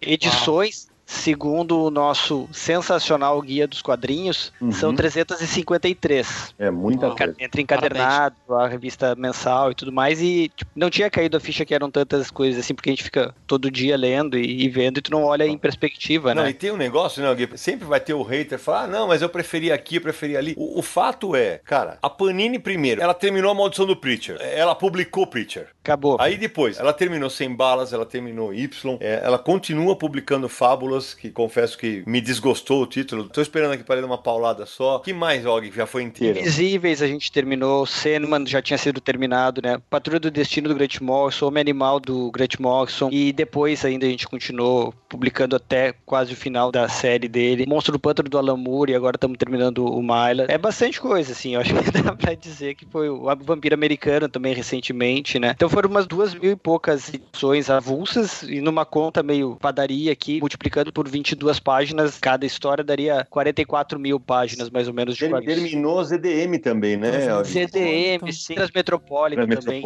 Demoramos, mas terminamos. O Hellblazer saiu completo no Brasil? Não falta ainda. A gente tá terminando o Paul Jenkins agora. E daí tem um pequeno núcleozinho ali antes do Warren Ellis. E daí depois a gente fecha. Esse é um dos trabalhos editoriais mais hercúleos, porque eu lembro que na época da Wizard a gente chegou a fazer. O Levi fez uma matéria da, da ordem que se tinha que ler Hellblazer no Brasil, porque era pela Abril, depois ia pra Brainstorm, depois ia pra... Era uma zona. Origens, eu fiz uma matériazinha de três páginas, botando todas as publicações de Hellblazer que tinha tido no Brasil, e era bastante coisa, e tinha bastante buraco e tudo mais, né? Mas uma ordem assim que o pessoal podia pegar e ler se quisesse. Mas agora não precisa mais. É só seguir as coleções ali e tá tranquilo. Og, e é é que evidentemente você não vai poder falar em números, mas assim, durante muito tempo no Brasil, o calcanhar de Aquiles da Vertigo, tirando o Sandman, né, eram as vendas. Hoje, a linha, ela é sustentável, ela se paga, ela vai super bem. É, evidentemente deve ter títulos que vendem muito mais e puxam os outros, é por aí? Eu comecei com a DC, na verdade, né? A Panini licenciou os títulos da Marvel primeiro, depois da DC, e eu comecei a trabalhar nessa época da DC. Se fizeram algumas tentativas com títulos da Wildstorm e da Vertigo antes de assumir toda a linha. A gente publicou a primeira edição de Ex Machina em 2005, bem antes de começar a assumir a Vertigo, e publicamos o E3, Instituto de Sobrevivência, também em 2005, e o Leões de Bagdá em 2008, daí já mais perto, assim. E o V de Vingança, claro, mas V de Vingança não é parâmetro, né? Então, nesses testes e vendo como o material DC estava se comportando, se via que era meio complicado, talvez. Eu acho que os títulos fortes, que nem Sandman, sempre vai ter público, sabe? Hellblazer Uhum. também sempre teria público. Mas o que a Panini queria e o que a gente conseguiu, eu acho, o tempo e com o trabalho na DC também, foi criar uma situação que tu pudesse publicar todo o universo da Vertigo ao mesmo tempo. Que era o que a gente queria, né? Não simplesmente, ah, vamos pegar o que mais vende e vamos sair com isso. Não, daí a gente fez uma revista mensal que era pra apresentar coisas novas. Era muito E- legal. ah, eu gostava muito de editar a Vertigo. Dava trabalho pra caramba, mas era legal. E lançando séries novas e séries que já estavam. Então a gente também começou meio bagunça, né? Porque Fábulas começou no número 4, Hellblazer começou no meio de uma fase, o Preacher começou no número 7, sabe? Então não era uma coisa necessariamente fácil de acompanhar. O Why the Last Man, daí a gente pegou e começou desde o 1 mesmo, já tendo saído alguns,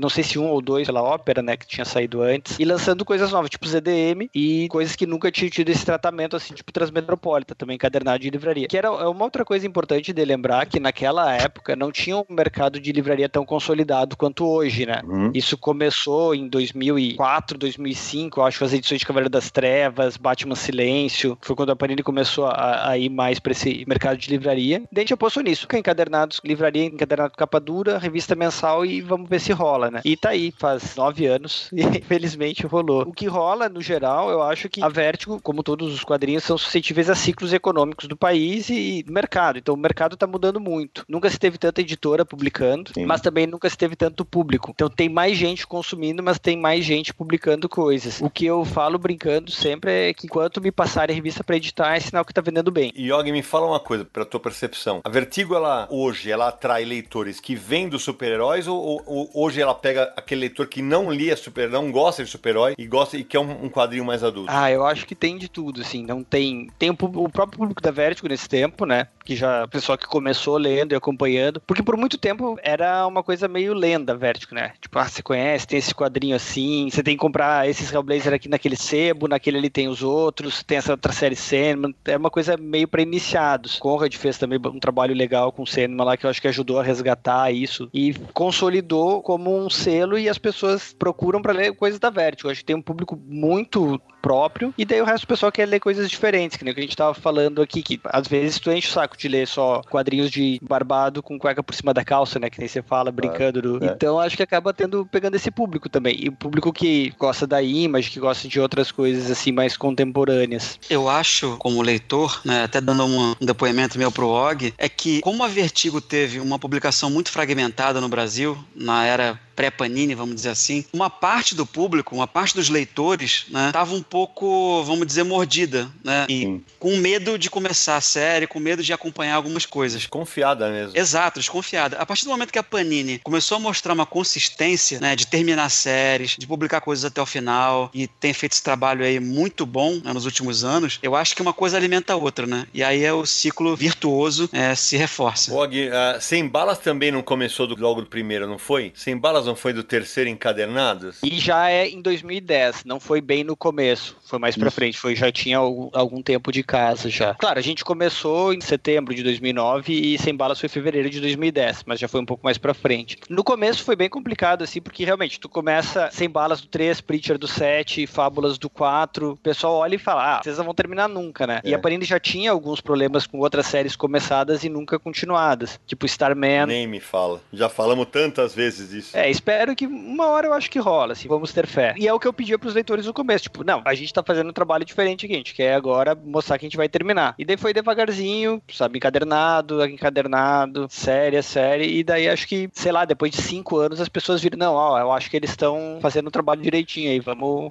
aí já, já foi um pouco mais tranquilo. Agora, Og, tem uma coisa. Panini publicou, praticamente não, todos os filés da Vertigo. Tudo tá fechado. E aí vocês começam a lançar materiais mais recentes, como Unfollow, como o Xerife da Babilônia e tal. Como é que tá sendo esse garimpo desses materiais mais recentes? Porque, como eu falei, todos os filés se foram, Os né? livros da magia, por exemplo, ainda não foram publicados, né? Tu tem o. Sonhar também, que ainda não foi publicado. Então tem algumas séries longas que não foram publicadas. Mas realmente, o principal, vamos dizer assim, o corpo, o principal corpo da Vertigo, eu acho que a gente já conseguiu publicar. Senão, vai fechar quando terminar o Hellblazer. Vai ser o marco, eu acho, ali, tipo, ó, praticamente todo o corpo da Vertigo. Os 25 anos da Vertigo em 10 anos de Panini, né? Isso, mas e o material novo, Og? Porque tem muita coisa que vocês não estão trazendo, né? Sim, é que assim, tu não pode pegar e publicar séries logo que elas saem lá fora. Porque primeiro a gente não sabe exatamente qual vai ser a importância dessa série pro selo, não sabe qual vai ser a repercussão dela, se ela vai ser concluída. O pessoal fala que a gente não termina, mas a Vertigo e a DC e a Marvel também não terminam tudo que eles começam, né? Se a série não vende, eles cortam. Eles tentam dar um final e tudo mais, mas em alguns casos nem isso tem ou tem que ser um final apressado. Então se dá um tempo pra juntar alguns materiais mais pra poder ter uma seleção e a gente vai republicando algumas coisas. Tipo, o Fábulas vai começar agora em encadernados, o Sandman a gente publicou como edições definitivas. Então tu vai trabalhando esses produtos de outras formas, mas tem que ter uma consistência de ter sempre, sei lá, três, quatro encadernados na banca. E realmente é acaba sendo um pouco mais difícil depois de tu pegar e ir esgotando os filões. Uma coisa que o Og estava falando que levantou uma questão que a gente ainda não abordou é o seguinte: a impressão que eu tenho é que a Vertigo consolidou a ideia dessas séries de grande porte, mas fechadas. Não é que é uma coisa original da Vertigo, já tinha uma ou outra antes, mas essa ideia, por exemplo, de Sandman fechado, Transmetropolitan fechado, Scalped fechado. Então, mas o próprio Preacher, quer dizer, é um trabalho autoral, é um trabalho de grande porte, às vezes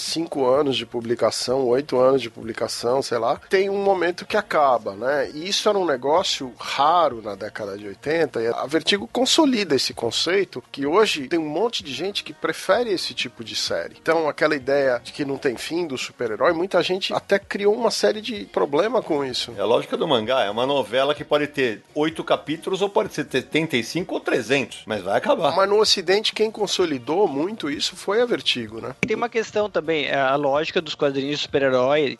Quando a gente fala de quadrinhos, especificamente assim, a gente tem que falar, tá falando do super-herói, né? Porque tu tem os italianos são diferentes, os franceses são diferentes, É, os tem mais essa europeus, escola. né? Os europeus em geral são diferentes, mas no quadrinho americano é assim, tu tem uma franquia e tu quer explorar aquela franquia o máximo que O tu máximo. puder. Tu não vai abrir mão do super-homem, tu não vai abrir Ah, mão do Batman, né? Ah, na Vertigo teve essa sacada de fazer, não, é do criador, o criador vai lá, começa e termina. Nem todas as séries, né? O Hellblazer passou por vários, o Patrulho do Destino também passou por mais de um, Homem Animal, estão dentro dessa lógica, mas muitas das séries da Vertigo não, são coisas de autor. Sem balas são 100 edições, sabe? Uhum. Com a mesma equipe criativa. Acho que esse diferencial aí também ajudou bastante na hora de consolidar o selo. de a, da gente atestar, né? É porque você era editor da DC no começo, na Panini. Acho que o, o que pode ser um bom termômetro do sucesso do, do selo no Brasil é que hoje você é editor exclusivamente de Vertigo, né?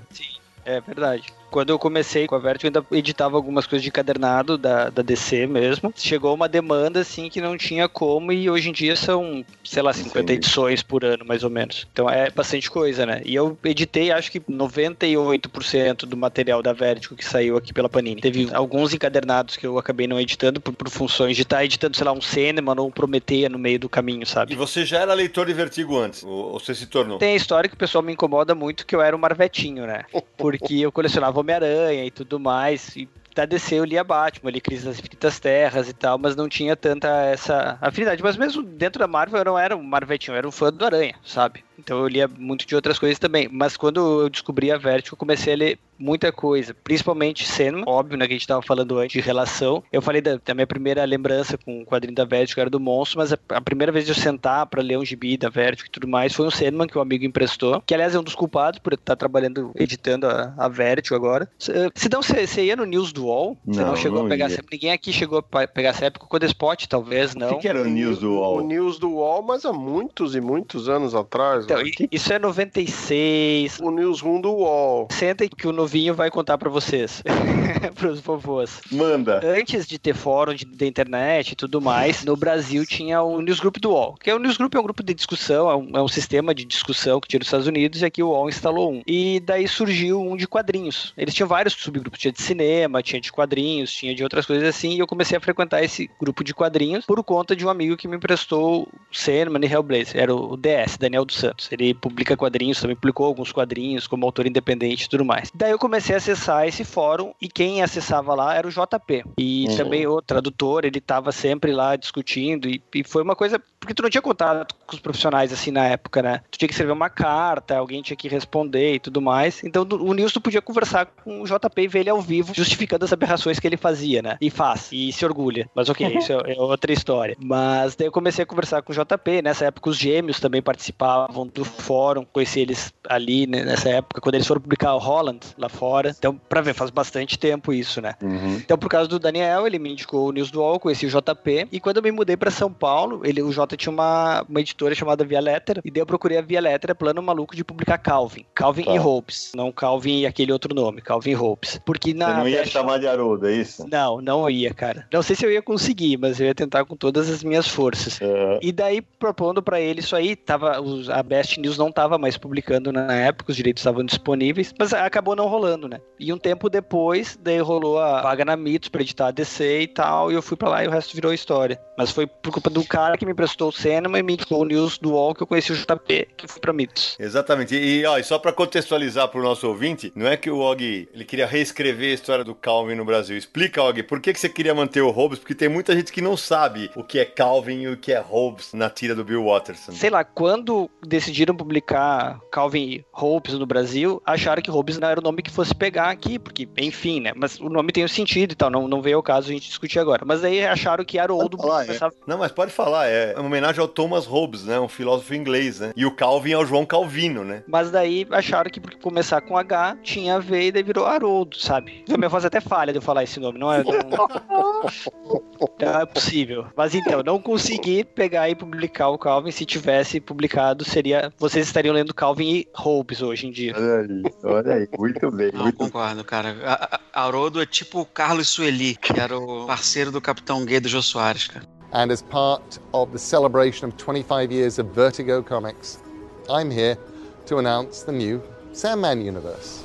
Bom, moçada, antes de a gente ir pras indicações de leitura desse episódio, vamos dar uma sabatinada no Og agora. Vai, Samir! É, né? A gente não pode deixar de perguntar de novidades que podem vir por aí pela linha Vertigo e perguntar de Astro City também, né? Já que você tocou no assunto, o Sidão tá aí, Astro City volta, vão ter mais dois encadernados este ano, tá? E um deles tá muito mais perto do que vocês imaginam. Inclusive eu tava lendo antes de vir aqui pro Skype. Olha aí. Feliz, Sidão. Muito, muito! Tá bom de novidade? Não, ok, não, não, pera, pá, pá. Tá, tá de brincadeira, vai. Ele já falou de outra há pouquinho, que foi Fábulas, né? Vai relançar encadernado. Vão ser encadernados ainda este ano. Capa dura, encadernado edição de luxo daí. Og, Mas aí- Fábulas vai ser mais de um cadernado capa mole por capa dura? Vai ser seguindo o deluxe que eles fizeram lá, que é dá mais ou menos dois encadernados de capa mole.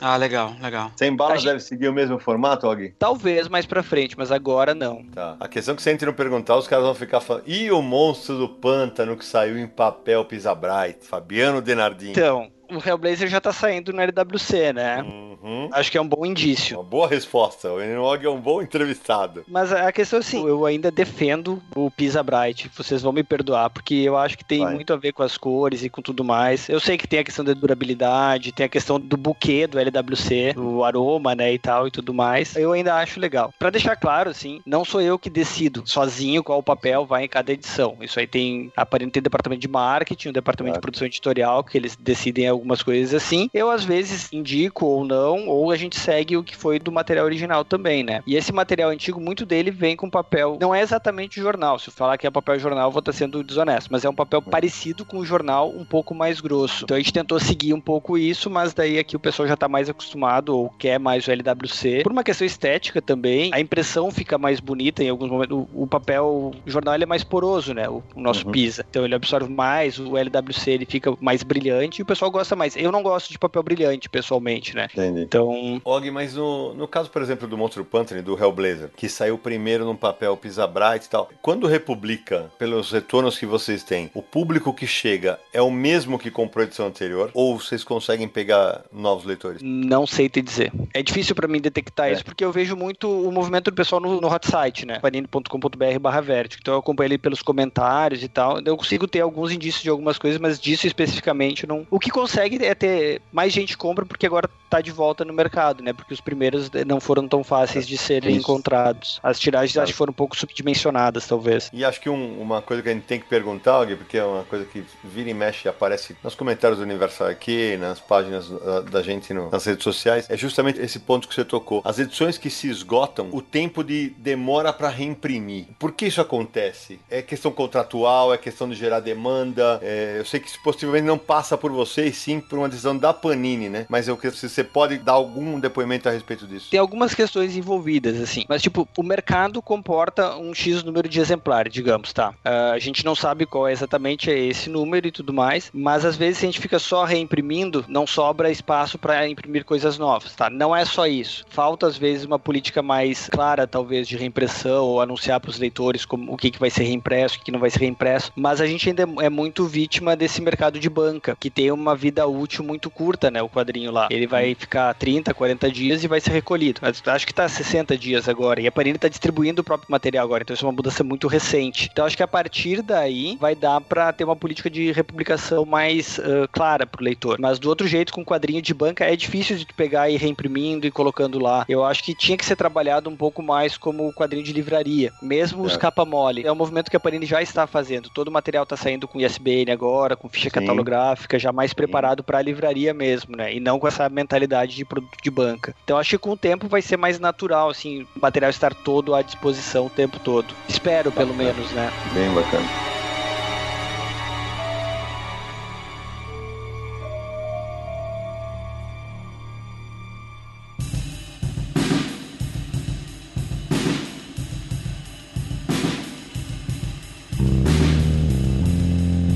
Pessoal, o papo tá espetacular, mas a gente já contou bastante história aqui sobre vertigo, tanto nos Estados Unidos quanto no Brasil, e o tempo urge, né? Então vamos para a hora que os nossos ouvintes mais gostam, que é o momento das indicações da galera do Confis Universo. Hoje, claro, só vale título da Vertigo. Então, aí, se você estranhou que a gente falou Vertigo, o Og falou Vértigo, o Og mesmo falou, é uma idiosincrasia, ele fala sempre Vértigo, mas é o mesmo selo, tá? Deixa eu só deixar claro. Então, quem começa agora é o nosso primeiro convidado, Fabiano Denardim, sua indicação. Então, eu já falei dessas duas séries aqui eh, ao longo do bate-papo, né? Eu não posso deixar de indicar o Xerife da Babilônia, que eu sempre chamo o Xerife de Bagdá, mas consegui falar o Xerife da Babilônia, que é uma baita série nova da Vertigo. São dois encadernadinhos, a gente publicou os dois, estão os dois disponíveis, salvo engano, e acho que é um dos materiais mais legais da Vertigo, mais foda, assim, nos últimos anos. E anterior também, que já falei, Scalpo, que agora tá saindo edições também deluxe, capa dura, formato maior e tudo mais, é uma série que vale a pena ser lida, obrigatória, assim, para todo mundo que gosta de verde quadrinhos adultos. Realmente gosto demais do Scalpog. Aliás, era a razão, era não, é a razão que me fez não me desfazer da revista mensal da Vertigo. Continua aqui comigo, vou ficar com ela porque eu esperava justamente para poder ler Scalpo. Você sabe melhor do que eu a polêmica que gerou o lance do preço do Scalpo, mas isso é papo para outro programa, não é para agora, que hoje o programa é para divulgar a Vertigo. Bom, eu vou continuar. Eu, evidentemente, pelo meu vínculo emocional laboral que tive com essa série, não posso indicar outra que não seja Sandman, né? Que na qual eu trabalhei tanto na Globo quanto depois nas, editando todos os títulos da Conrad. E é a saga do Mestre do Sonhar, Lord Morpheus e seus irmãos, os Perpétuos. E se você não leu até hoje, faça esse favor a você mesmo, porque é um quadrinho espetacular. Marcelo Buid. Olha, Cidão, vou indicar duas séries. Uma que saiu no Brasil e uma que não saiu no Brasil, aproveitando a presença do Og, claro, né? Então a que saiu no Brasil é Y, O Último Homem. Panini publicou em 10 encadernados e agora está republicando em capa dura.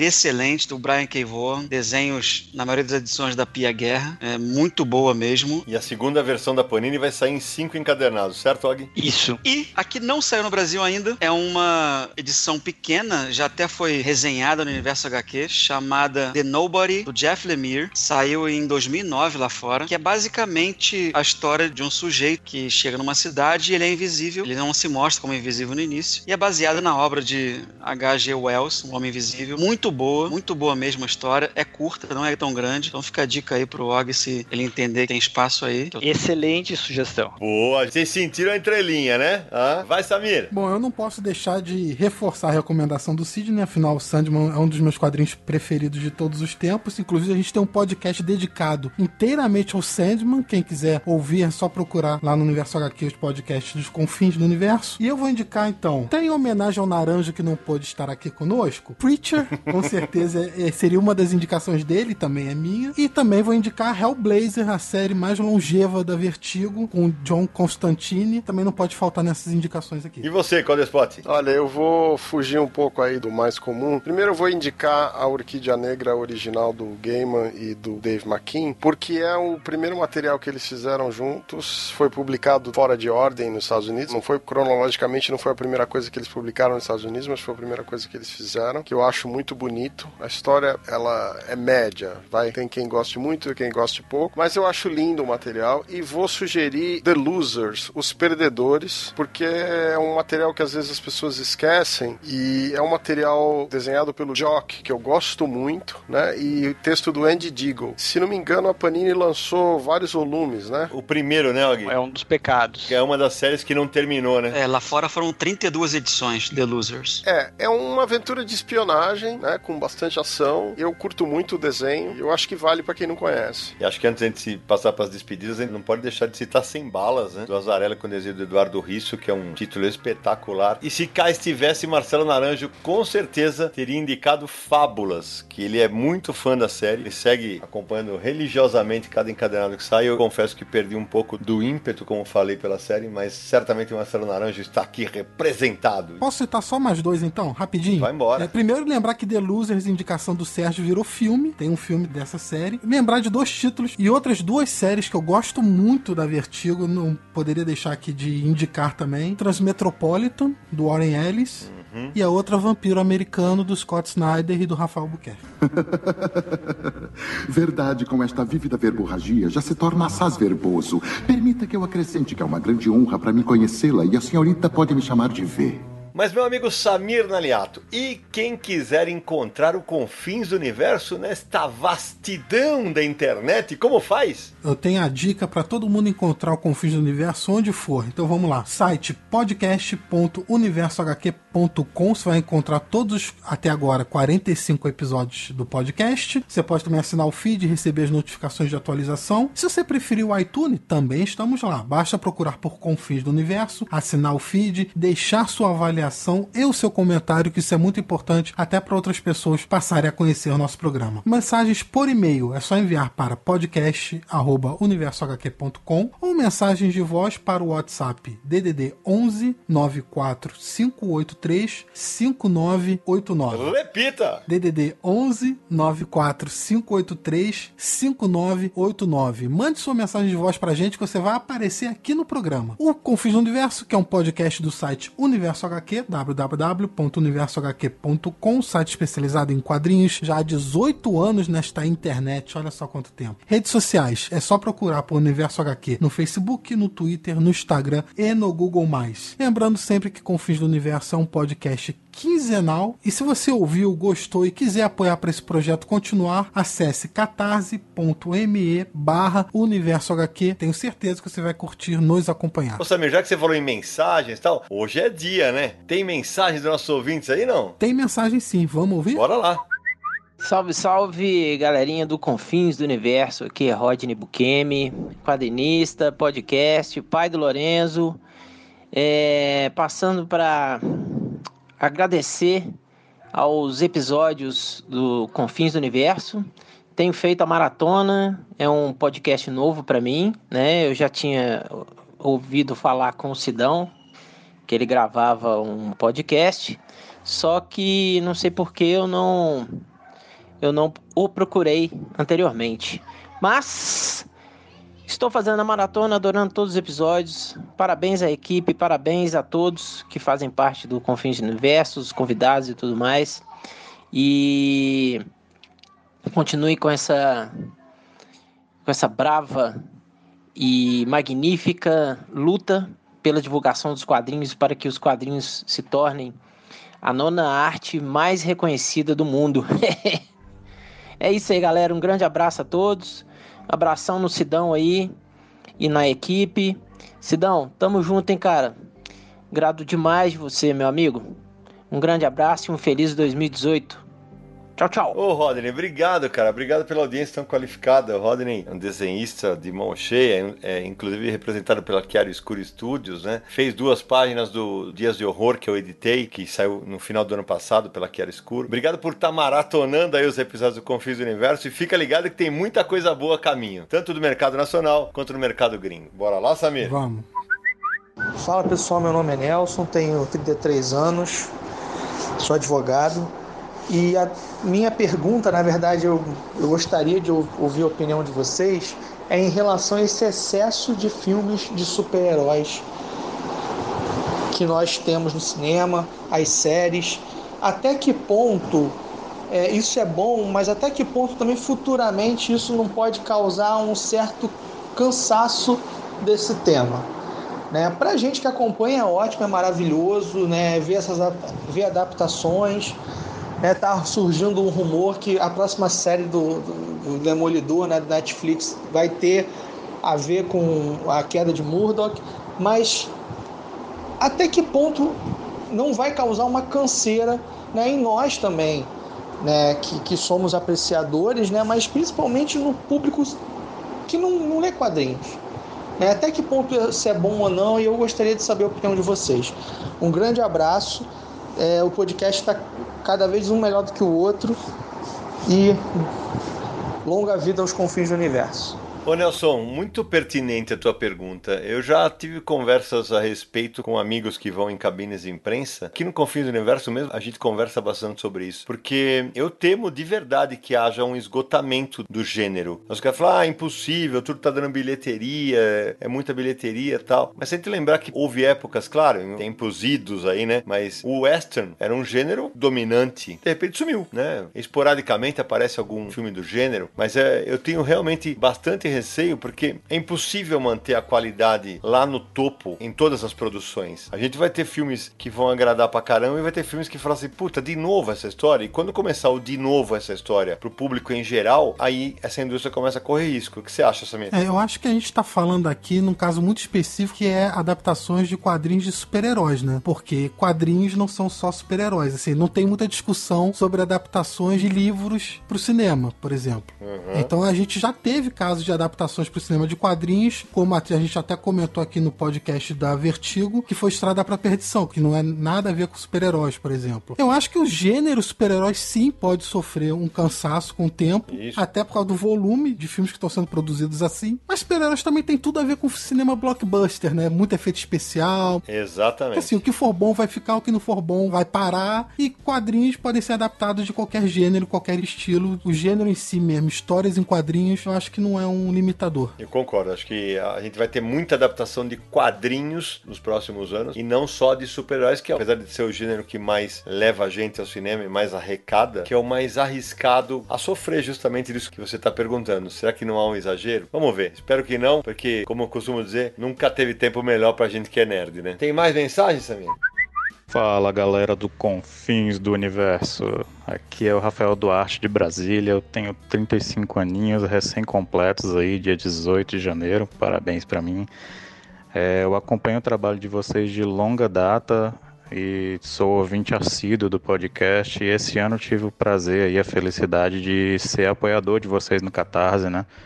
Para vocês continuarem esse projeto maravilhoso de vocês aí. Inclusive, galera, quem está ouvindo aí, corre lá, apoia o trabalho dos caras, que é simplesmente fantástico. A gente, galera aí presenteia a gente com conteúdo de qualidade há tanto tempo. Acho que não custa nada a gente ir lá e dar uma forcinha para os caras continuarem esse trabalho maravilhoso deles aí.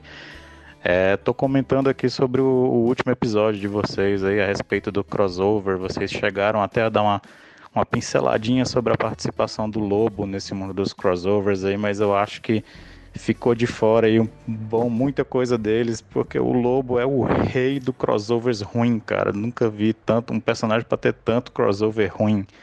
Você tem aí Lobo e Máscara, você tem Lobo e Demon, você tem é, cara, tem muita coisa ruim do Lobo. Eu sou fã do personagem, absolutamente, mas o Lobo tem muito crossover ruim, cara. Eu acho que pior do que ele só o Juiz Dredd mesmo. Abração para vocês aí, galera, e sucesso. Ô, Rafael, primeiro obrigado, porque a gente sabe que você é apoiador do Confins Universo, né? Parabéns atrasado, né? Esse episódio tá entrando em março, o aniversário foi em janeiro. Você falou realmente, o Lobo tem muito crossover ruim mesmo. Esse do Máscara é tenebroso mesmo. É, mas os que eram dentro do próprio universo da DC não valiam, lembra? Lobo e, Etrigan, esses não valiam. Mas valeu a dica. E obrigado pelo apoio, por ouvir o, o podcast e por acompanhar nosso trabalho no site também, né? O Rafael, que além de ser nosso apoiador, ele também é quadrinista quadrinista lá de Brasília e tem o quadrinho Buried, Os Últimos Dias da Humanidade. Inclusive, ele faz parte lá do nosso grupo secreto do Facebook. Muito legal. Ô Samir, olha que legal. A gente tá gravando nesse instante, né? E eu coloquei uma imagem no meu stories do, do Instagram. E aí eu recebi um monte de mensagens e o Omni Lucas me escreveu aqui. Ele fala assim: Não, eu sei que não sou um contribuinte VIP do canal a ponto disso, mas como sou professor, tava aqui pensando numa ideia legal para vocês colocarem no futuro podcast. Quadrinhos em sala de aula. Lucas, é, como eu te escrevi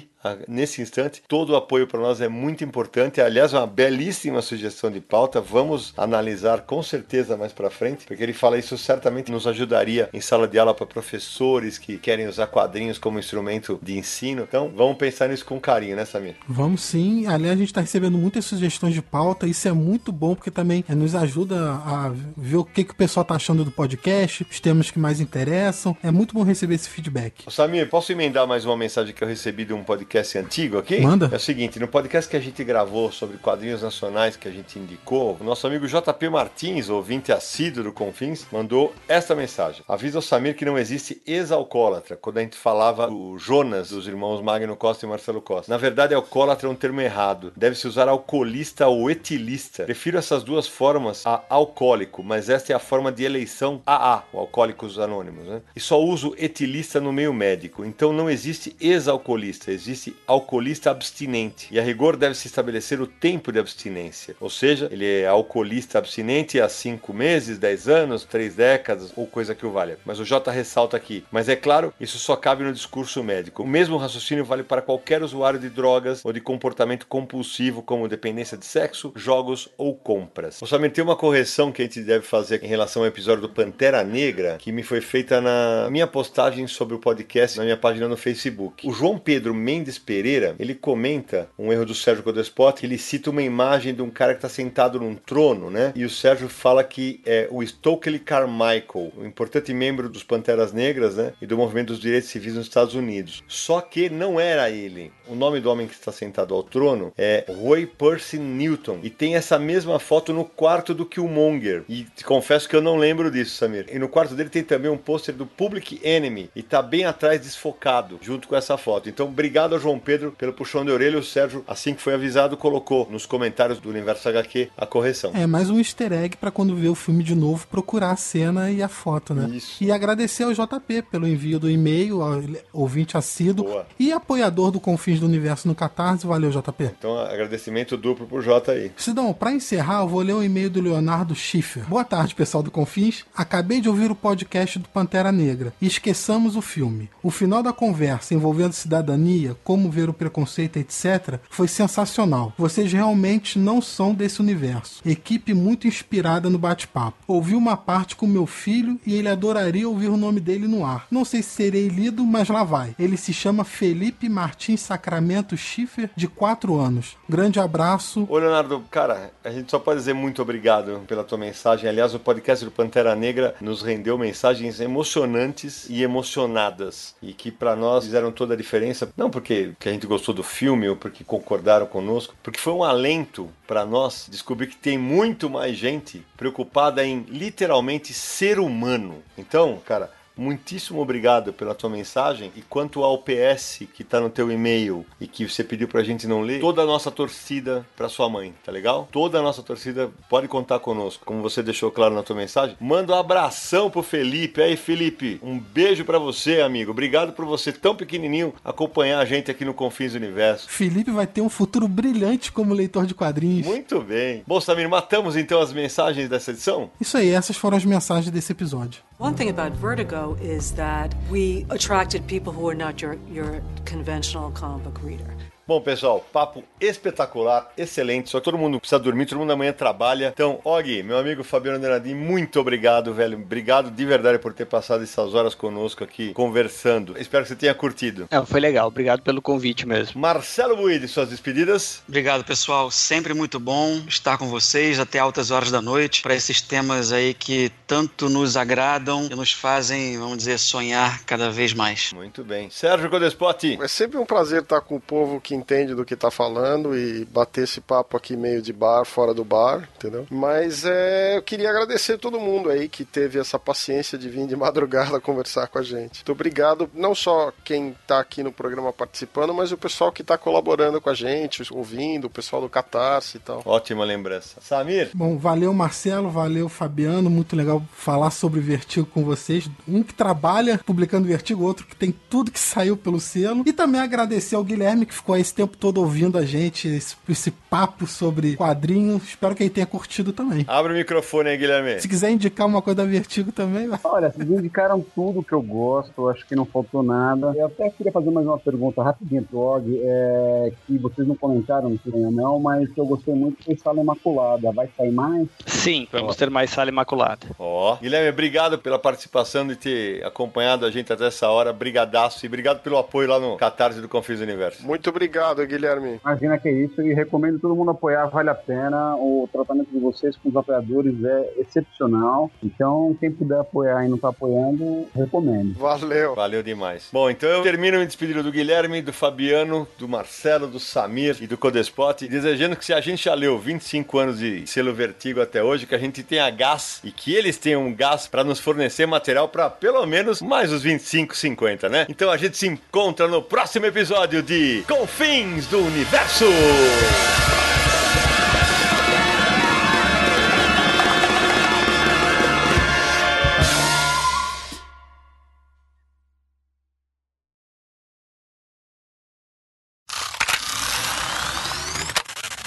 Muito bem. Eu ia E falar. de Vamos lá. Sorry, man, sorry. Ah, relaxa, relaxa, relaxa. Você E me de fudeu com Porto- Y. Vai. Esse negócio. Esse, não, eu vou, eu vou ter que falar. Esse negócio de me fudeu com Y não foi nem KY, hein? Pronto, falei. Já. Vamos lá. Da República do Ipiranga em São Paulo, ele, o mito, a lenda, o homem que não tem cara de cu, Marcelo Naranjo.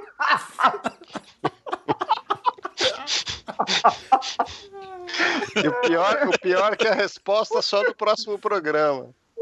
Desculpa, Nara, eu falei que você não tem cara de cu. Pronto para a gravação. Por isso que ele não veio na gravação. É, é, é. Vou parar. Vou Pra parar. responder isso ia cuspir o microfone todo ainda. Jesus amado, quanta bosta, gente do céu. Hoje vai ser difícil, cara. Ai, meu Deus do céu, que bosta foi essa? Foi ótimo, Cid. Ô, Samir, qual que é o número dessa merda Cara de aqui? cu ele vai ficar depois quando ouvir. Não, não, e, e, pro Og entender, o, o Naranja ele começa a ouvir o programa pelo, pelos extras. Ele sempre Ah. vai pelos extras. Eu falei, hoje que ele não tá, e eu tinha feito mesmo a brincadeira com ele. Aí eu falei, puta, ele não tá, caralho. Aí eu falei, ah, não, vou gravar, né, velho? Vou gravar porque essa aqui merece, né? Não tem. Vou ter que gravar. Samir, esse é 45? É, É, não 040. parei a gravação, não. Vou parar agora. Ih, rapaz!